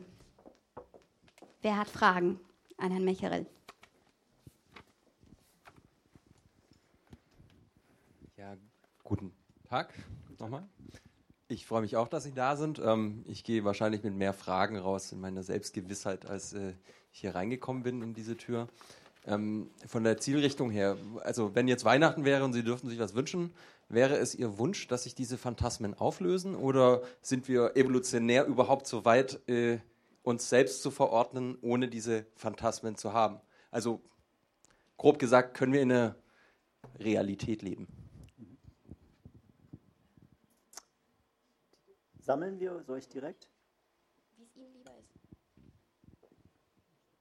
Wie es Ihnen lieber ist. Also, ich, wenn ich anfange zu sprechen, dann, das, ist, das ist das strukturelle Problem. Also, vielleicht wollen wir, aber ich kann, ich kann ja erstmal und dann können wir schauen. Ja? Ich versuche es kurz zu halten. Ähm, ähm also, zwei, zwei Antworten. Die eine ist kürzer und ein Scherz und die zweite die zweite äh, braucht etwas länger, aber ich versuche es dann auch kurz zu halten. Der Scherz ist, ich wünsche mir natürlich, also wäre jetzt Weihnachten, äh, schon wieder Beckenbauer taucht schon wieder bei mir auf, weiß ich auch nicht. Ja, ähm, wäre, wäre jetzt Weihnachten, ähm, würde ich mir äh, das natürlich nicht wünschen, weil dann äh, hätte ich ja nichts mehr zu tun. Ja? Ich lebe ja davon. Ich bin ein Profiteur. Also ich bin ein, wenn man so will, ja, ich bin ein Profiteur, wenn man so will. Ähm, und das, also das sage ich deshalb, weil ich äh, bei mir wahrnehme, äh, was vielleicht auch in dem Feld vorhanden ist, also sowohl im wissenschaftlichen wie in dem praktischen Feld, ähm, dass die vielleicht manche Form von Kritik es darauf anlegen, dass der Gegenstand der Kritik irgendwie erhalten bleibt, weil wenn der Gegenstand der Kritik nicht mehr da wäre, wäre der Kritiker nichts mehr wert. Ja? Und das ist sozusagen eine, eine, reflexive Aufgabe, da nicht in bestimmte Fallen zu tappen und irgendwie so. Ja? Also wenn wir diese Phantasmen nicht mehr hätten, dann würde ich wahrscheinlich irgendwie nicht nach Stuttgart eingeladen werden. Ne? So. so. Erster Punkt. Zweiter Punkt. Ähm, ich äh, äh, finde es interessant ähm, und, und, und wertvoll, ähm, davon auszugehen, dass alles, ich sage das mal jetzt so ja, undifferenziert, dass alles gemacht ist, menschengemacht ist. Dass es nichts gibt, zumindest auf der Ebene des Symbolischen, und Zugehörigkeiten sind symbolisch, auf der Ebene des Symbolischen, das nicht nicht menschengemacht ist. Alles ist menschengemacht. Das finde ich gut. Ich bin also zurückhaltend im Hinblick auf schnelle, so ähm, die, die Natur des Menschen behauptende Anthropologie. Ja, das ist das Wesen des Menschen. Ähm, zum Beispiel, ähm, also hat mir Klaus Melter auch zugeschickt, ähm, als Vorbereitung auf diesen Vortrag nehme ich an. Ähm, Pforzheim, Brand im Mehrfamilienhaus, vier Tote. Ähm, ja, mehr, in der Mehrzahl von Ausländern steht hier, bewohnten Mehrfamilienhaus. Ähm, Brandstiftung in Remseck, äh, Gasthaus bei Flüchtlingsheim brennt. Ja, so. so ja. ähm, also Baden-Württemberg. Und, und dass die Vokabel, die hier genutzt wird, um das zu erklären, ist Fremdenfeindlichkeit. Das ist die Vokabel, die genutzt wird, um das zu erklären. Also man fragt sich, ist das fremdenfeindlich, ja oder nein? So. Also die äh, Kollegen, die hier zitiert werden, äh, von, der, von, der, von der Polizei und von der, von der Feuerwehr, die werden hier zitiert, die sagen, wir haben keine Hinweise auf Fremdenfeindlichkeit. So. Ja, aber das ist auch lustig, aber äh, das Wort Fremdenfeindlichkeit.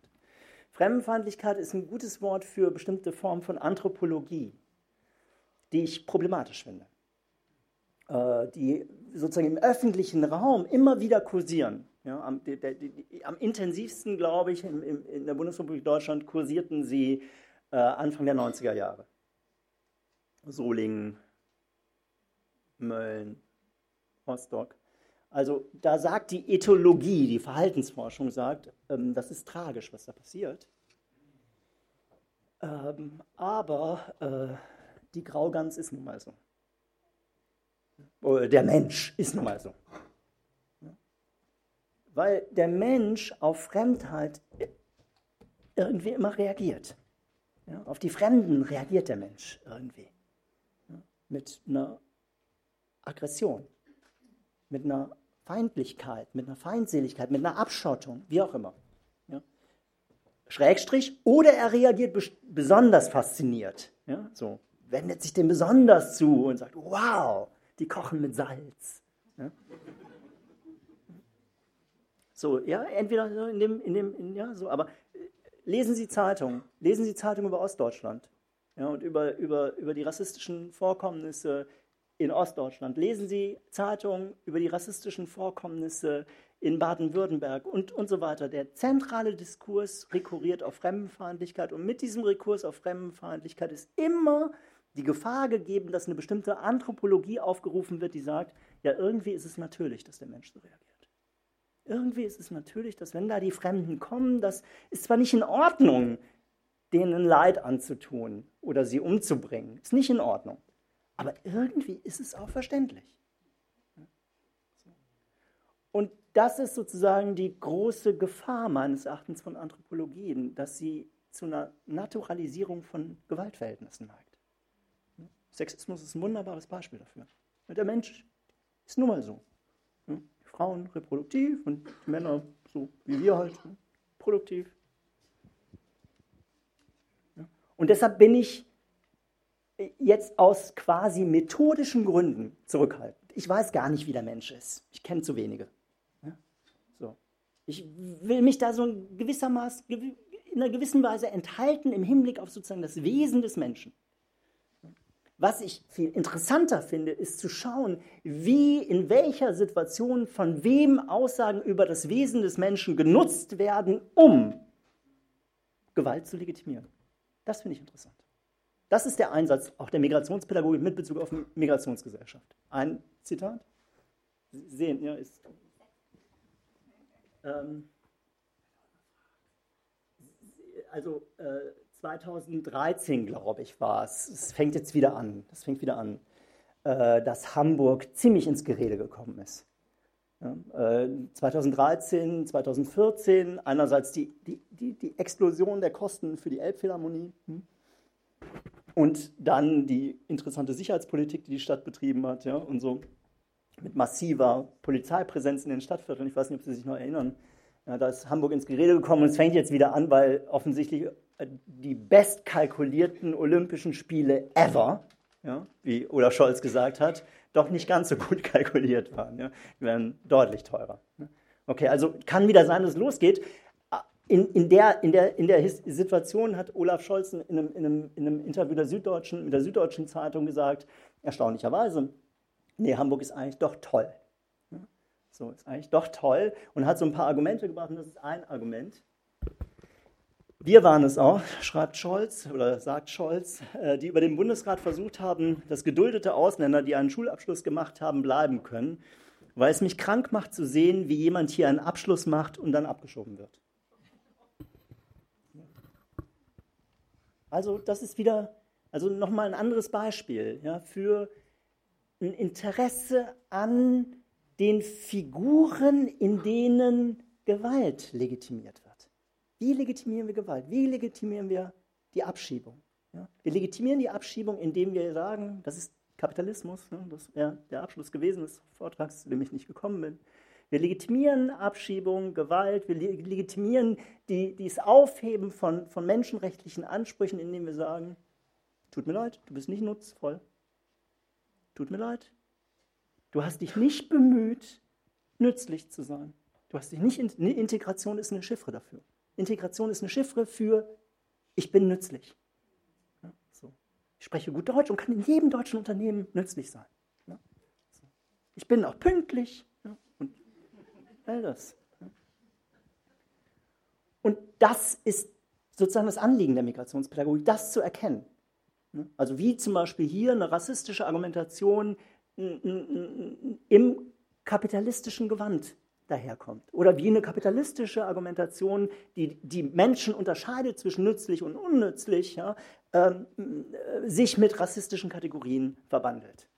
Mir blutet das Herz, Humankapital wandert ab, ja, sagt Scholz. Und Humankapital, nur weil es so ähnlich klingt wie human, hat nichts mit dem Humanen zu tun. Nichts. Ist sozusagen die Enthumanisierung des Menschen.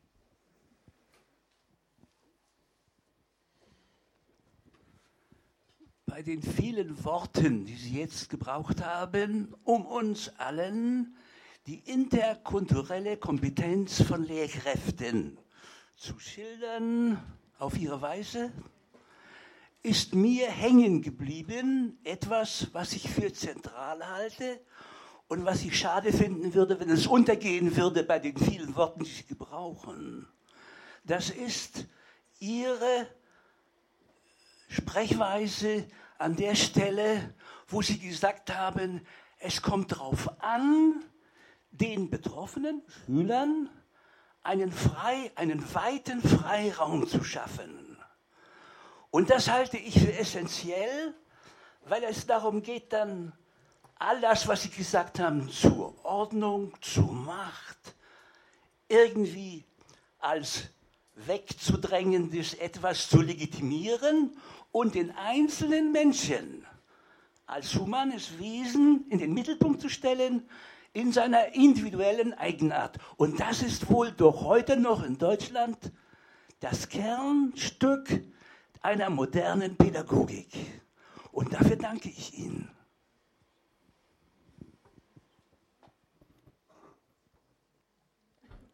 Jetzt würde ich aus zwei Gründen am liebsten keine Worte machen. Zum einen, weil ich äh, Worte machen muss, wenn ich Worte mache. Und Sie ja darauf hingewiesen haben, äh, dass es der Worte viele waren. Und zum anderen, weil der Inhalt der Worte nochmal einen anderen Akzent machen wird. Und ich dann sozusagen äh, auf einen Dank, und Danken ist ja ein Geben, auf eine Gabe sozusagen mit einem Moment reagiere, was bei uns in Norddeutschland nicht der Höflichkeit Höhepunkt ist. Ähm, ja, unbedingt. Stimme hinzu. Stimme hinzu. Sozusagen die, es ist eine zentrale pädagogische Aufgabe, äh, erstens ein Bewusstsein zu entwickeln im Hinblick auf die Schemata, in die wir die Menschen stecken. Und zweitens, sich von diesen Schemata zu distanzieren. Ja. Im Kontakt, in der Begegnung, in der Wahrnehmung der sehr unterschiedlichen Vermögen, Bedürfnisse, Talente und so weiter. Ja. Und zugleich gibt es Unterschiede. wir können das sozusagen, das Pädagogische nicht auflösen in der bloß individuellen Begegnung. Weil die Wahrnehmung des Gegenübers als spezifisches Individuum meines Erachtens bereits immer kategorial vermittelt ist. Ohne Kategorien kann ich den anderen, die andere gar nicht erkennen so sehr ich sozusagen für eine Anerkennungspädagogik bin, also so ja, könnte, man das, könnte, man, könnte man das verstehen, ne? Anerkennung, die stattfindet in der Begegnung miteinander. So sehr ich für eine Anerkennungspädagogik zum Beispiel, ich weiß nicht, ob Sie daran gedacht haben, aller Anne-Dore Prengel bin. Ja, hat ein Buch geschrieben, Pädagogik der Vielfalt, Mitte der 90er Jahre, sehr einflussreich und, und spricht sich aus für eine Anerkennungspädagogik. So sehr ich für eine Anerkennungspädagogik bin, so sehr bin ich auch gegen eine Anerkennungspädagogik. Also ich bin beides. Beides sehr. Ja? Also früher hätte man gesagt Dialektik. So. Also es ist, ja, so. Bloß die Dialektik ist, also diese Dialektik führt zu keiner Synthese. Die hält die Spannung. Die hält die Spannung. Und das ist meines Erachtens eine der zentralen Aufgaben von Pädagogen und Pädagoginnen, erstens Spannungen wahrzunehmen, also logische oder, oder ja, also strukturelle Spannungen wahrzunehmen, nicht äh, körperliche Spannungen. Ja. Und nicht alles dran zu setzen, aus diesen Spannungen rauszukommen mit einem Rezept oder mit einem Gesetz oder mit, ja, so, sondern ein, ein professionelles Vermögen, die Spannung zu halten und dann fallspezifisch, singulär mit dieser Spannung umzugehen. Also das Singuläre ist tatsächlich am Ende, aber das Singuläre ist nicht in der Begegnung mit einem Menschen, sondern das Singuläre ist im Umgang mit den strukturellen Spannungen, die singulär da sind. Und die Spannung, die da ist, ist zum Beispiel, wenn ich sie anerkenne, dann anerkenne ich sie, muss ich den Kollegen anerkennen, wenn ich, wenn ich, wenn ich das sozusagen irgendwie empathisch machen will, muss ich ihn anerkennen als jemand, der er ist. Und jemand, der er ist, oder wenn Sie mich, wenn Sie mich anerkennen als jemand, der ich bin, dann können Sie mich nur anerkennen, wenn Sie Bezug nehmen auf Herrschaftsverhältnisse. Weil das, was ich bin, bin ich geworden in Herrschaftsverhältnissen. Und ich bekleide in sehr unterschiedlichen Herrschaftspositionen, äh, Herrschaftsverhältnissen Positionen, in den Geschlechterverhältnissen, in den Behinderungsverhältnissen, in den Klassenverhältnissen, in den globalen Verhältnissen, in denen es uns allen meistens uns gut geht ja, und so weiter und so weiter. Und wenn Sie mich anerkennen, dann anerkennen Sie genau die, diese, diese, diese, diese Herrschaftsverhältnisse, die mich überhaupt erst hervorgebracht haben. Und das ist ein Problem.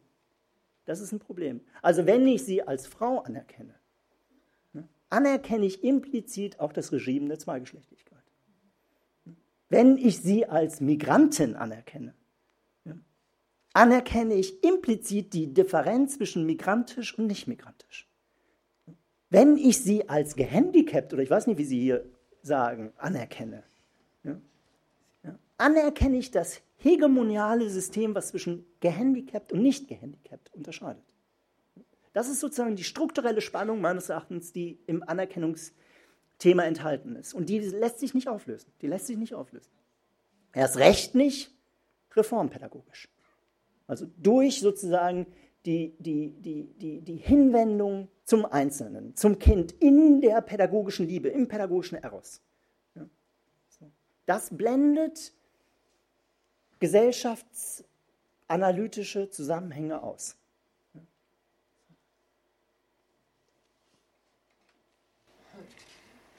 Wir haben zwei Fragen, die würde ich zusammen. Ja, ja. Ähm, ich habe jetzt bei Ihnen sehr viel von Herrschaftsformen und vor allen Dingen von Herrschaftsformen auch zwischen den Geschlechtern gehört und der von Ihnen binären Unterscheidung. Ähm, Höre ich da auch raus, dass es vielleicht auch kulturell was Deutschlandspezifisches ist? Oder haben Sie zum Beispiel empirische Untersuchungen gemacht, wie andere Kulturen damit umgehen? Gibt es eine genetische Prädisposition, wo man sagen kann, das ist natürlich auch, sagen wir mal, äh, irgendwie durch unsere Historie bedingt und es poppt jetzt einfach nach mehreren Generationen wieder auf? Gibt es da irgendwelche Untersuchungen dazu? Achso, die lässt sich da aber, glaube ich, auch ganz gut anschließen.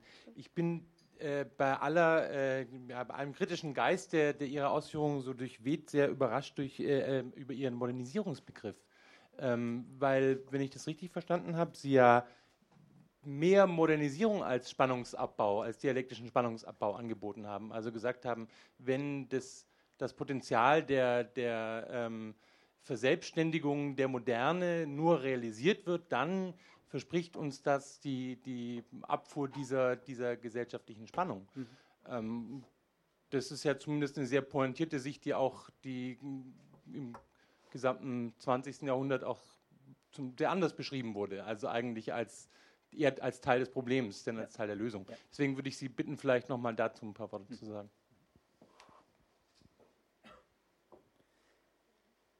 Ähm,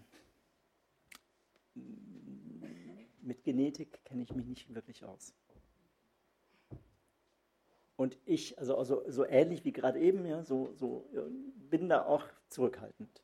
Also nicht, weil ich, weil ich sozusagen per se als Wissenschaftler, vor allem wenn der, der, der, das Wort auch aufgenommen wird, ähm, äh, davon ausgehe, dass das keine Rolle spielt. Das darf man heute, das wäre ja, das ist ja fast unmöglich, ja, das heutzutage zu sagen. Aber mein Interesse geht in eine andere Richtung. Mein Interesse geht in die Richtung zu schauen, wo der Rekurs auf Biologie, zum Beispiel Molekulargenetik oder Hirnphysiologie, verwendet wird, um Unterschiede, die Unterschiede der Asymmetrie, der, der, der, der, Privilegien, des Ansehens, der Anerkennung sind, die vermeintlich zu legitimieren. Das finde ich interessant. Was sozusagen die popularisierte Form von Hirnforschung zu Geschlechterverhältnissen schreibt, finde ich ein wunderbares Beispiel. Bin ich sehr dankbar, dass Sie das machen, weil Sie daran genau das deutlich machen können. Das ist also die popularisierte Form, ne? die, die so, wieder, also warum rückwärts einparken und, und all diese Sachen. Und für mich stellt sich nicht die Frage, also das ist nicht meine erste Frage, meine, also warum, also, äh, äh, also ist es so, dass die Gehirne von als Frauen markierten Wesen anders ticken, funktionieren, strömen, als die Gehirne von männlich markierten Wesen und die Gehirne von als irgendwas markierten Wesen. Das ist nicht meine Frage, sondern meine Frage ist, was passiert, wenn man das so tut? Was passiert in dem, das ist mein Bereich, dafür bin ich zuständig, also ich bin Kulturwissenschaftler. Was passiert in, in, dem, in, dem, in dem Moment, wo naturwissenschaftliche Ergebnisse symbolisiert werden? Wo sie in dem Bereich des Symbolischen gelangen, in dem Bereich des Kulturellen. Und da können die Hirnphysiologen und Physiologinnen, sieht man ja selten, interessanterweise, ja, Wahrscheinlich sind die dabei. Nein, nein, nein. es wird aufgenommen. Also würde es nicht aufgenommen werden, hätte ich gesagt, wahrscheinlich sind die dabei, rückwärts einparken zu lernen noch. Ja? Ja. Äh, aber da das jetzt aufgenommen wird, sage ich das nicht. Ähm, in dem Moment, wo Worte benutzt werden, sind wir im Bereich des Symbolischen. Und insbesondere, wenn Worte über gesellschaftliche Sachverhalte über kulturelle Sachverhalte wie Geschlechterverhältnisse gemacht werden, ist man sozusagen doppelt, also ganz intensiv im Bereich des Symbolischen. Und das schaue ich mir an als Kulturwissenschaftler, wenn Sie sagen. Und als Kulturwissenschaftler, der, wie Sie richtig gesagt haben, an so Herrschaftsverhältnissen interessiert ist. Wo artikuliert sich in diesem Sprechen das Herrschaftliche? Das wäre meine Frage. Und deshalb bin ich auch sehr zurückhaltend im Hinblick auf die, die, die äh, Beschreibung von nationalstaatlichen Gebilden als Kultur. So nicht, also nicht, dass, dass, dass es da nicht an, an, an Evidenz mangeln würde. Ja, so. Also ich war, vor, bevor ich in Oldenburg gelehrt habe, habe ich knapp vier Jahre in Innsbruck gelehrt, in Österreich. Also ich kann Ihnen erzählen, ne? Also das, man, wir erleben das ja irgendwie. Ja? Ich will gar, ja, und, und jetzt müssen wir fragen, warum erleben wir das? Ja, und ich will, gar, ich will auf keinen Fall darauf hinaus, es gibt es nicht. Es gibt diese, ja. Alle Untersuchungen, die ich kenne, gehen eher in die Richtung zu sagen, gehen zwar eher in die Richtung zu sagen, die Unterschiede innerhalb von Nationalstaaten, die kulturellen Unterschiede innerhalb von Nationalstaaten, die sind größer als zwischen den Nationalstaaten weil zum Beispiel soziale Milieus kulturell, also habe ich ja gerade angesprochen, eminent different sind. So, also die Differenzen, die kulturellen Differenzen in Deutschland sind wahrscheinlich höher als die Differenz zwischen Belgien und Deutschland. Obwohl Belgien ist ein schlechtes Beispiel. Nein, auch wieder Scherz.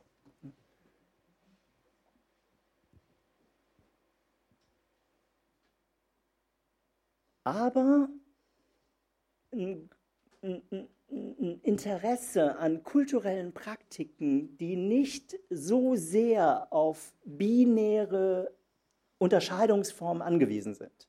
Wir und nicht wir.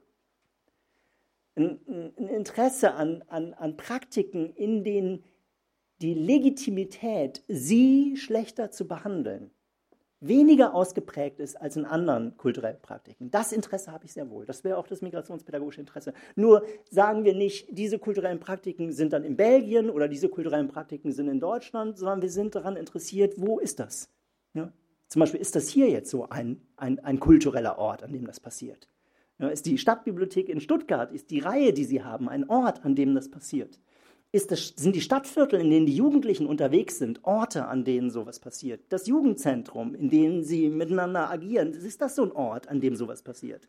Und, und, und das sind ganz sicher Orte, an denen sowas passiert. Nicht nur sowas, aber auch sowas. Da passieren auch Nationalisierungen und Selbstethnisierungen, alles Mögliche passiert. Aber es passiert eben auch ein Schwächen von binären ja, Zusammenhängen. Und eine Pädagogik, die eine Sensibilität dafür hat und die auch ein didaktisches Vermögen hat, dazu einzuladen. Ja, macht das ruhig. Ja, die auch kein interkulturelles Frühstück zum Beispiel anbietet. Ja, und, und, oder, oder, ja, also, ja, kommen Sie mal, machen Sie einen Bauchtanz und all, all diese klischeehaften ja, Dinge, ja, äh, die, also wir sind ja leider nicht zum Thema Rassismus gekommen, die alles andere als harmlos sind, die alles andere als harmlos sind. Ja. Ähm, das zu erkennen, das scheint mir interessant zu sein. Äh, vollkommen richtig. Also das ist natürlich, ich, ich, ich äh, äh, ähm, würde den äh, Kollegen und Kolleginnen ähm, äh, an die Seite springen sozusagen. Also ich würde, ich würde, ich würde äh, diese Perspektive mitvertreten, ähm, dass Rassismus ähm, ein modernes Phänomen ist. Und wenn ich sage, Rassismus ist ein modernes Phänomen, wird, ist eigentlich schon gesagt, dass man Moderne nicht einfach nur feiern kann. Und Modernisierungsprozesse nicht einfach eine lineare Entwicklung zum Besseren darstellt. Das ist ja der wichtige Punkt, auf den Sie hingewiesen haben. Also, und Rassismus ist insofern ein modernes Phänomen, als ohne sozusagen eine, eine, eine, äh, den, den, den, den, den Hype um die Vernunft also die, die, das, den, den, das, Feiern der Rationalität und die, den Versuch, mit rationalen, oft wissenschaftlichen Mitteln Ordnung zu schaffen, kategoriale Ordnung zu schaffen. Ja, sowohl was Gläser angeht, was Wasser angeht, aber auch was Menschen angeht. Äh, die Erfindung der Rasse nicht möglich gewesen. Also Rassismus ist ein hochmodernes Phänomen und müssten wir uns genauer angucken und ja, so. Insofern vertrete ich nicht schlicht einen affirmativen moderne Begriff. Ja, vielen Dank für, für den Hinweis und für die Gelegenheit, das zu sagen. Was ich vorhin gesagt haben wollte, ist, dass sozusagen in der Selbstbeschreibung von Moderne die Idee von Aufklärung, von Selbstbestimmung, von Mündigkeit eine programmatisch eine zentrale Rolle spielt, programmatisch auf der Ebene von Texten sozusagen. Selbstverständlich ist das mit Mündigkeit, äh, Aufklärung, Selbstbestimmung ähm, als Programmatik auch immer ein Instrument der Ausübung von Herrschaft gewesen. Ja. In verschiedener Form, ja, weil sozusagen das Bestimme dich selbst zu, einem, zu einer Herrschaftspraktik wird, aber auch, weil das die, die, die, die, die Legitimität, sich selbst zu bestimmen, immer exklusiv gewesen ist. Immer exklusiv gewesen ist. Die, ähm, äh, äh, Idee um Inklusion macht das ja augenfällig, macht das ja deutlich. Und dennoch ist dieses programmatische Moment darin. Und unter der Bedingung dieses programmatischen Momentes, wenn wir das mal für einen Moment programmatisch ernst nehmen, kann man Migration beschreiben als Prozess, der in diesem Sinne Modernisierungsrückstände von Institutionen in Erinnerung ruft. Okay. Aber wenn noch Zeit ist, können wir diskutieren.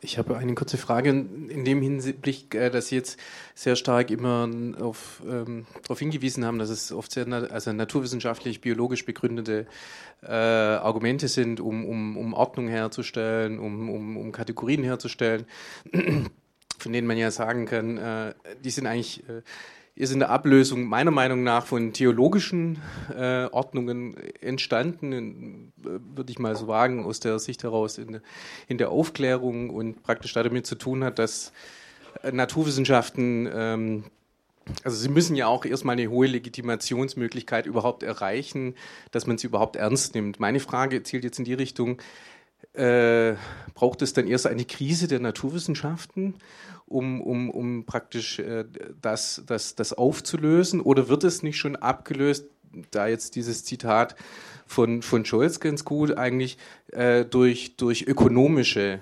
Kategorien und sich dadurch auch die ganzen, die ganzen Gruppierungen ja wieder komplett verändern?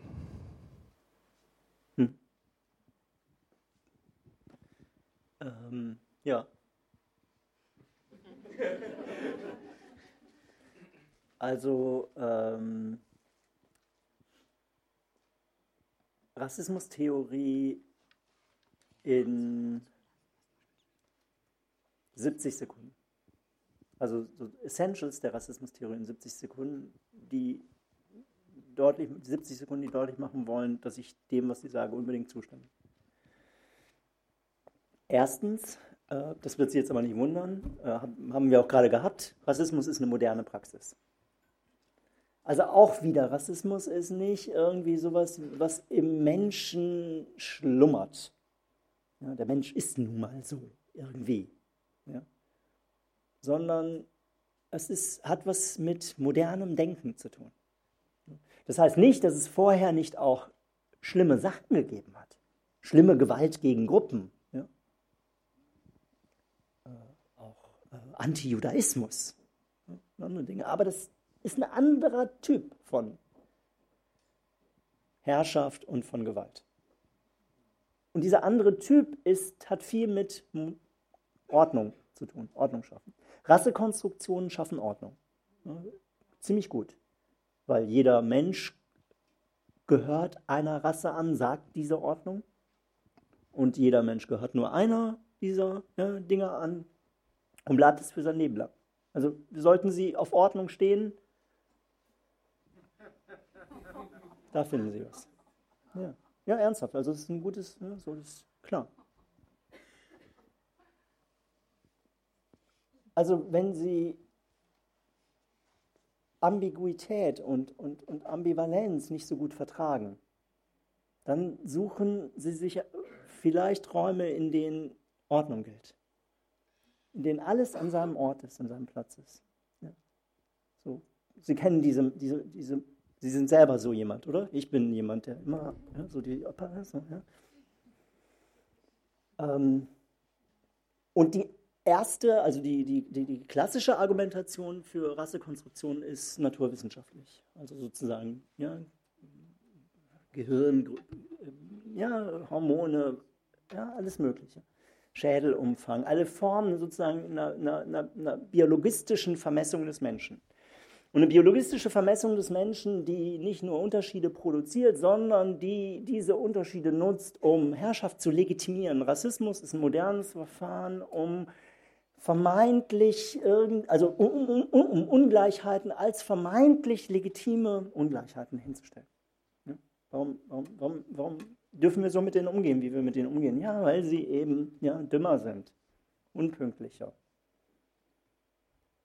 In Klammern und in Anführungsstrichen daran, das so zu sehen, daran hätte die Rassismuskritik ein Interesse, nicht weil sie sagt, so ist es, sondern weil sie mit diesem Instrument Herrschaftsverhältnisse erkennt. Also weniger zivilisiert, weniger sittlich, weniger irgendwas und weniger integriert. Also verstehen Sie mich nicht falsch, ich sage damit nicht, die Rede von Integration ist rassistisch. Ich sage nur, dieser Diskurs und diese Praxis, die sich damit verknüpft, die als sozusagen an rassistische Strukturen und Denkformen anschließende zu erkennen, das ist ein Interesse der Migrationspädagogik. Und dieser, Bi ich bin über die 70 Sekunden hinaus. Äh, erster Punkt. Zweiter Punkt, und diese biologistische äh, Argumentation des Rassismus ähm, ist, ist sozusagen, so, so sagt die Rassismustheorie, ab einem gewissen Punkt eher mindestens überlagert worden von einer anderen Argumentation, die nicht in erster Linie operiert mit Biologie, sondern mit Kultur. Und der Neorassismus oder Kulturrassismus, der sagt, nicht, nicht, es gibt unterschiedliche Rassen und, und, und die, die eine Rasse ist weniger wert und wir sind zufällig die Rasse, die mehr wert ist. Das ist super gelaufen eigentlich ja, für Europa also super gelaufen, als Europa die Rassegeschichte äh, entdeckt hat und im gleichen Zug entdeckt hat, dass sie ganz oben sind. Ja? Prima. Ähm, stellen Sie sich mal vor, es wäre rausgekommen, Platz 4. Wir wären heute nicht hier. Ähm, und die, die, die, die, die kulturelle Form, ja, ich, ich höre äh, die, die kulturelle, der kulturelle Rassismus, also man darf sich das jetzt, das ist sozusagen sind wissenschaftliche Abstraktionen, ja, das gibt natürlich vielfältige ja, äh, Mischformen und alles Mögliche. Ähm, der kulturelle Rassismus äh, argumentiert als differenzieller Rassismus, also nicht als universeller Rassismus, der sagt, wir sind überall die Besten, die, die, die sittlichsten, die, die vernünftigsten, die, so, sondern der sagt sowas wie, ähm, ja, es gibt unterschiedliche Kulturen ähm, und diese andere Kultur, das ist auch, auch, auch interessant. Also auch Hochkultur im weitesten Sinne. Also sie können auch schreiben und, und lesen und, und, und kochen und, und, ähm, und, und also vielleicht auch äh, wunderbar, also ähm, türkische Kultur, was immer das ist. Ja, super Kultur. Äh, also, ich meine, Pamuk, super Buch, also super Bücher geschrieben. Also wer, wer Pamuk nicht original gelesen hat, hat Pamuk nicht gelesen.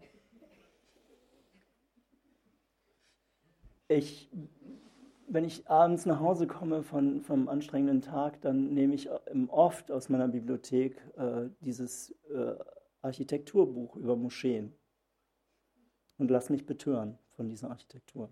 Ja, dieses ziselierte, ja, äh, diese Spannung zwischen dem gewölbten, mächtigen und dem feinen, zarten, zerbrechlichen. Ja, Höhepunkte menschlicher Kultur meines Erachtens. Aber in unser Stadtviertel, da kommt keine Moschee. Da gehört es nicht hin. Ordnung.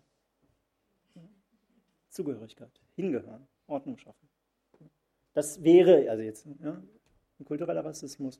Und das ist ein, nicht eine wirklich neue Form, wofür das steht. Also ich sage wieder nicht, dass Olaf Scholz ein Rassist ist. Bitte nicht missverstehen. Überhaupt nicht. Ja? Das steht mir gar nicht zu, das zu sagen. Ich weiß gar nicht, was das ist, ein Rassist. Und ich, erst recht weiß ich nicht, wer Olaf Scholz ist.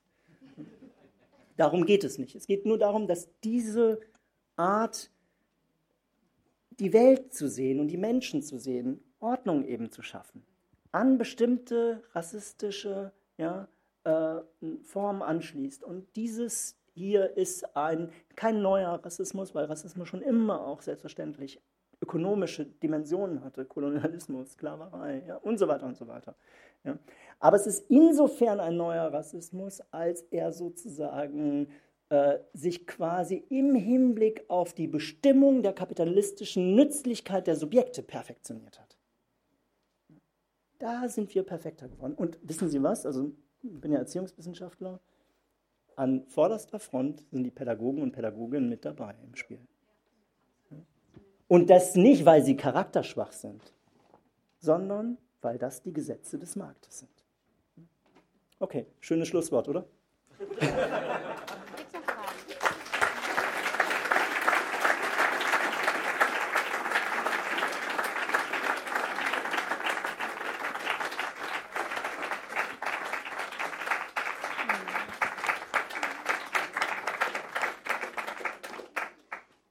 herzlichen Dank, Herr Metscheril, für Ihren Vortrag und für die Fragen, die Sie beantwortet haben. Ihnen auch nochmal vielen herzlichen Dank, dass Sie so zahlreich erschienen sind. Einen guten Nachhauseweg und ich möchte trotzdem nochmal Werbung machen für unsere nächste Veranstaltung am 1. Dezember wieder hier.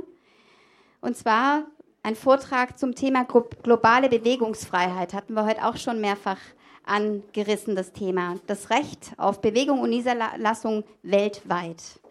Herzlichen Dank und kommen Sie gut nach Hause.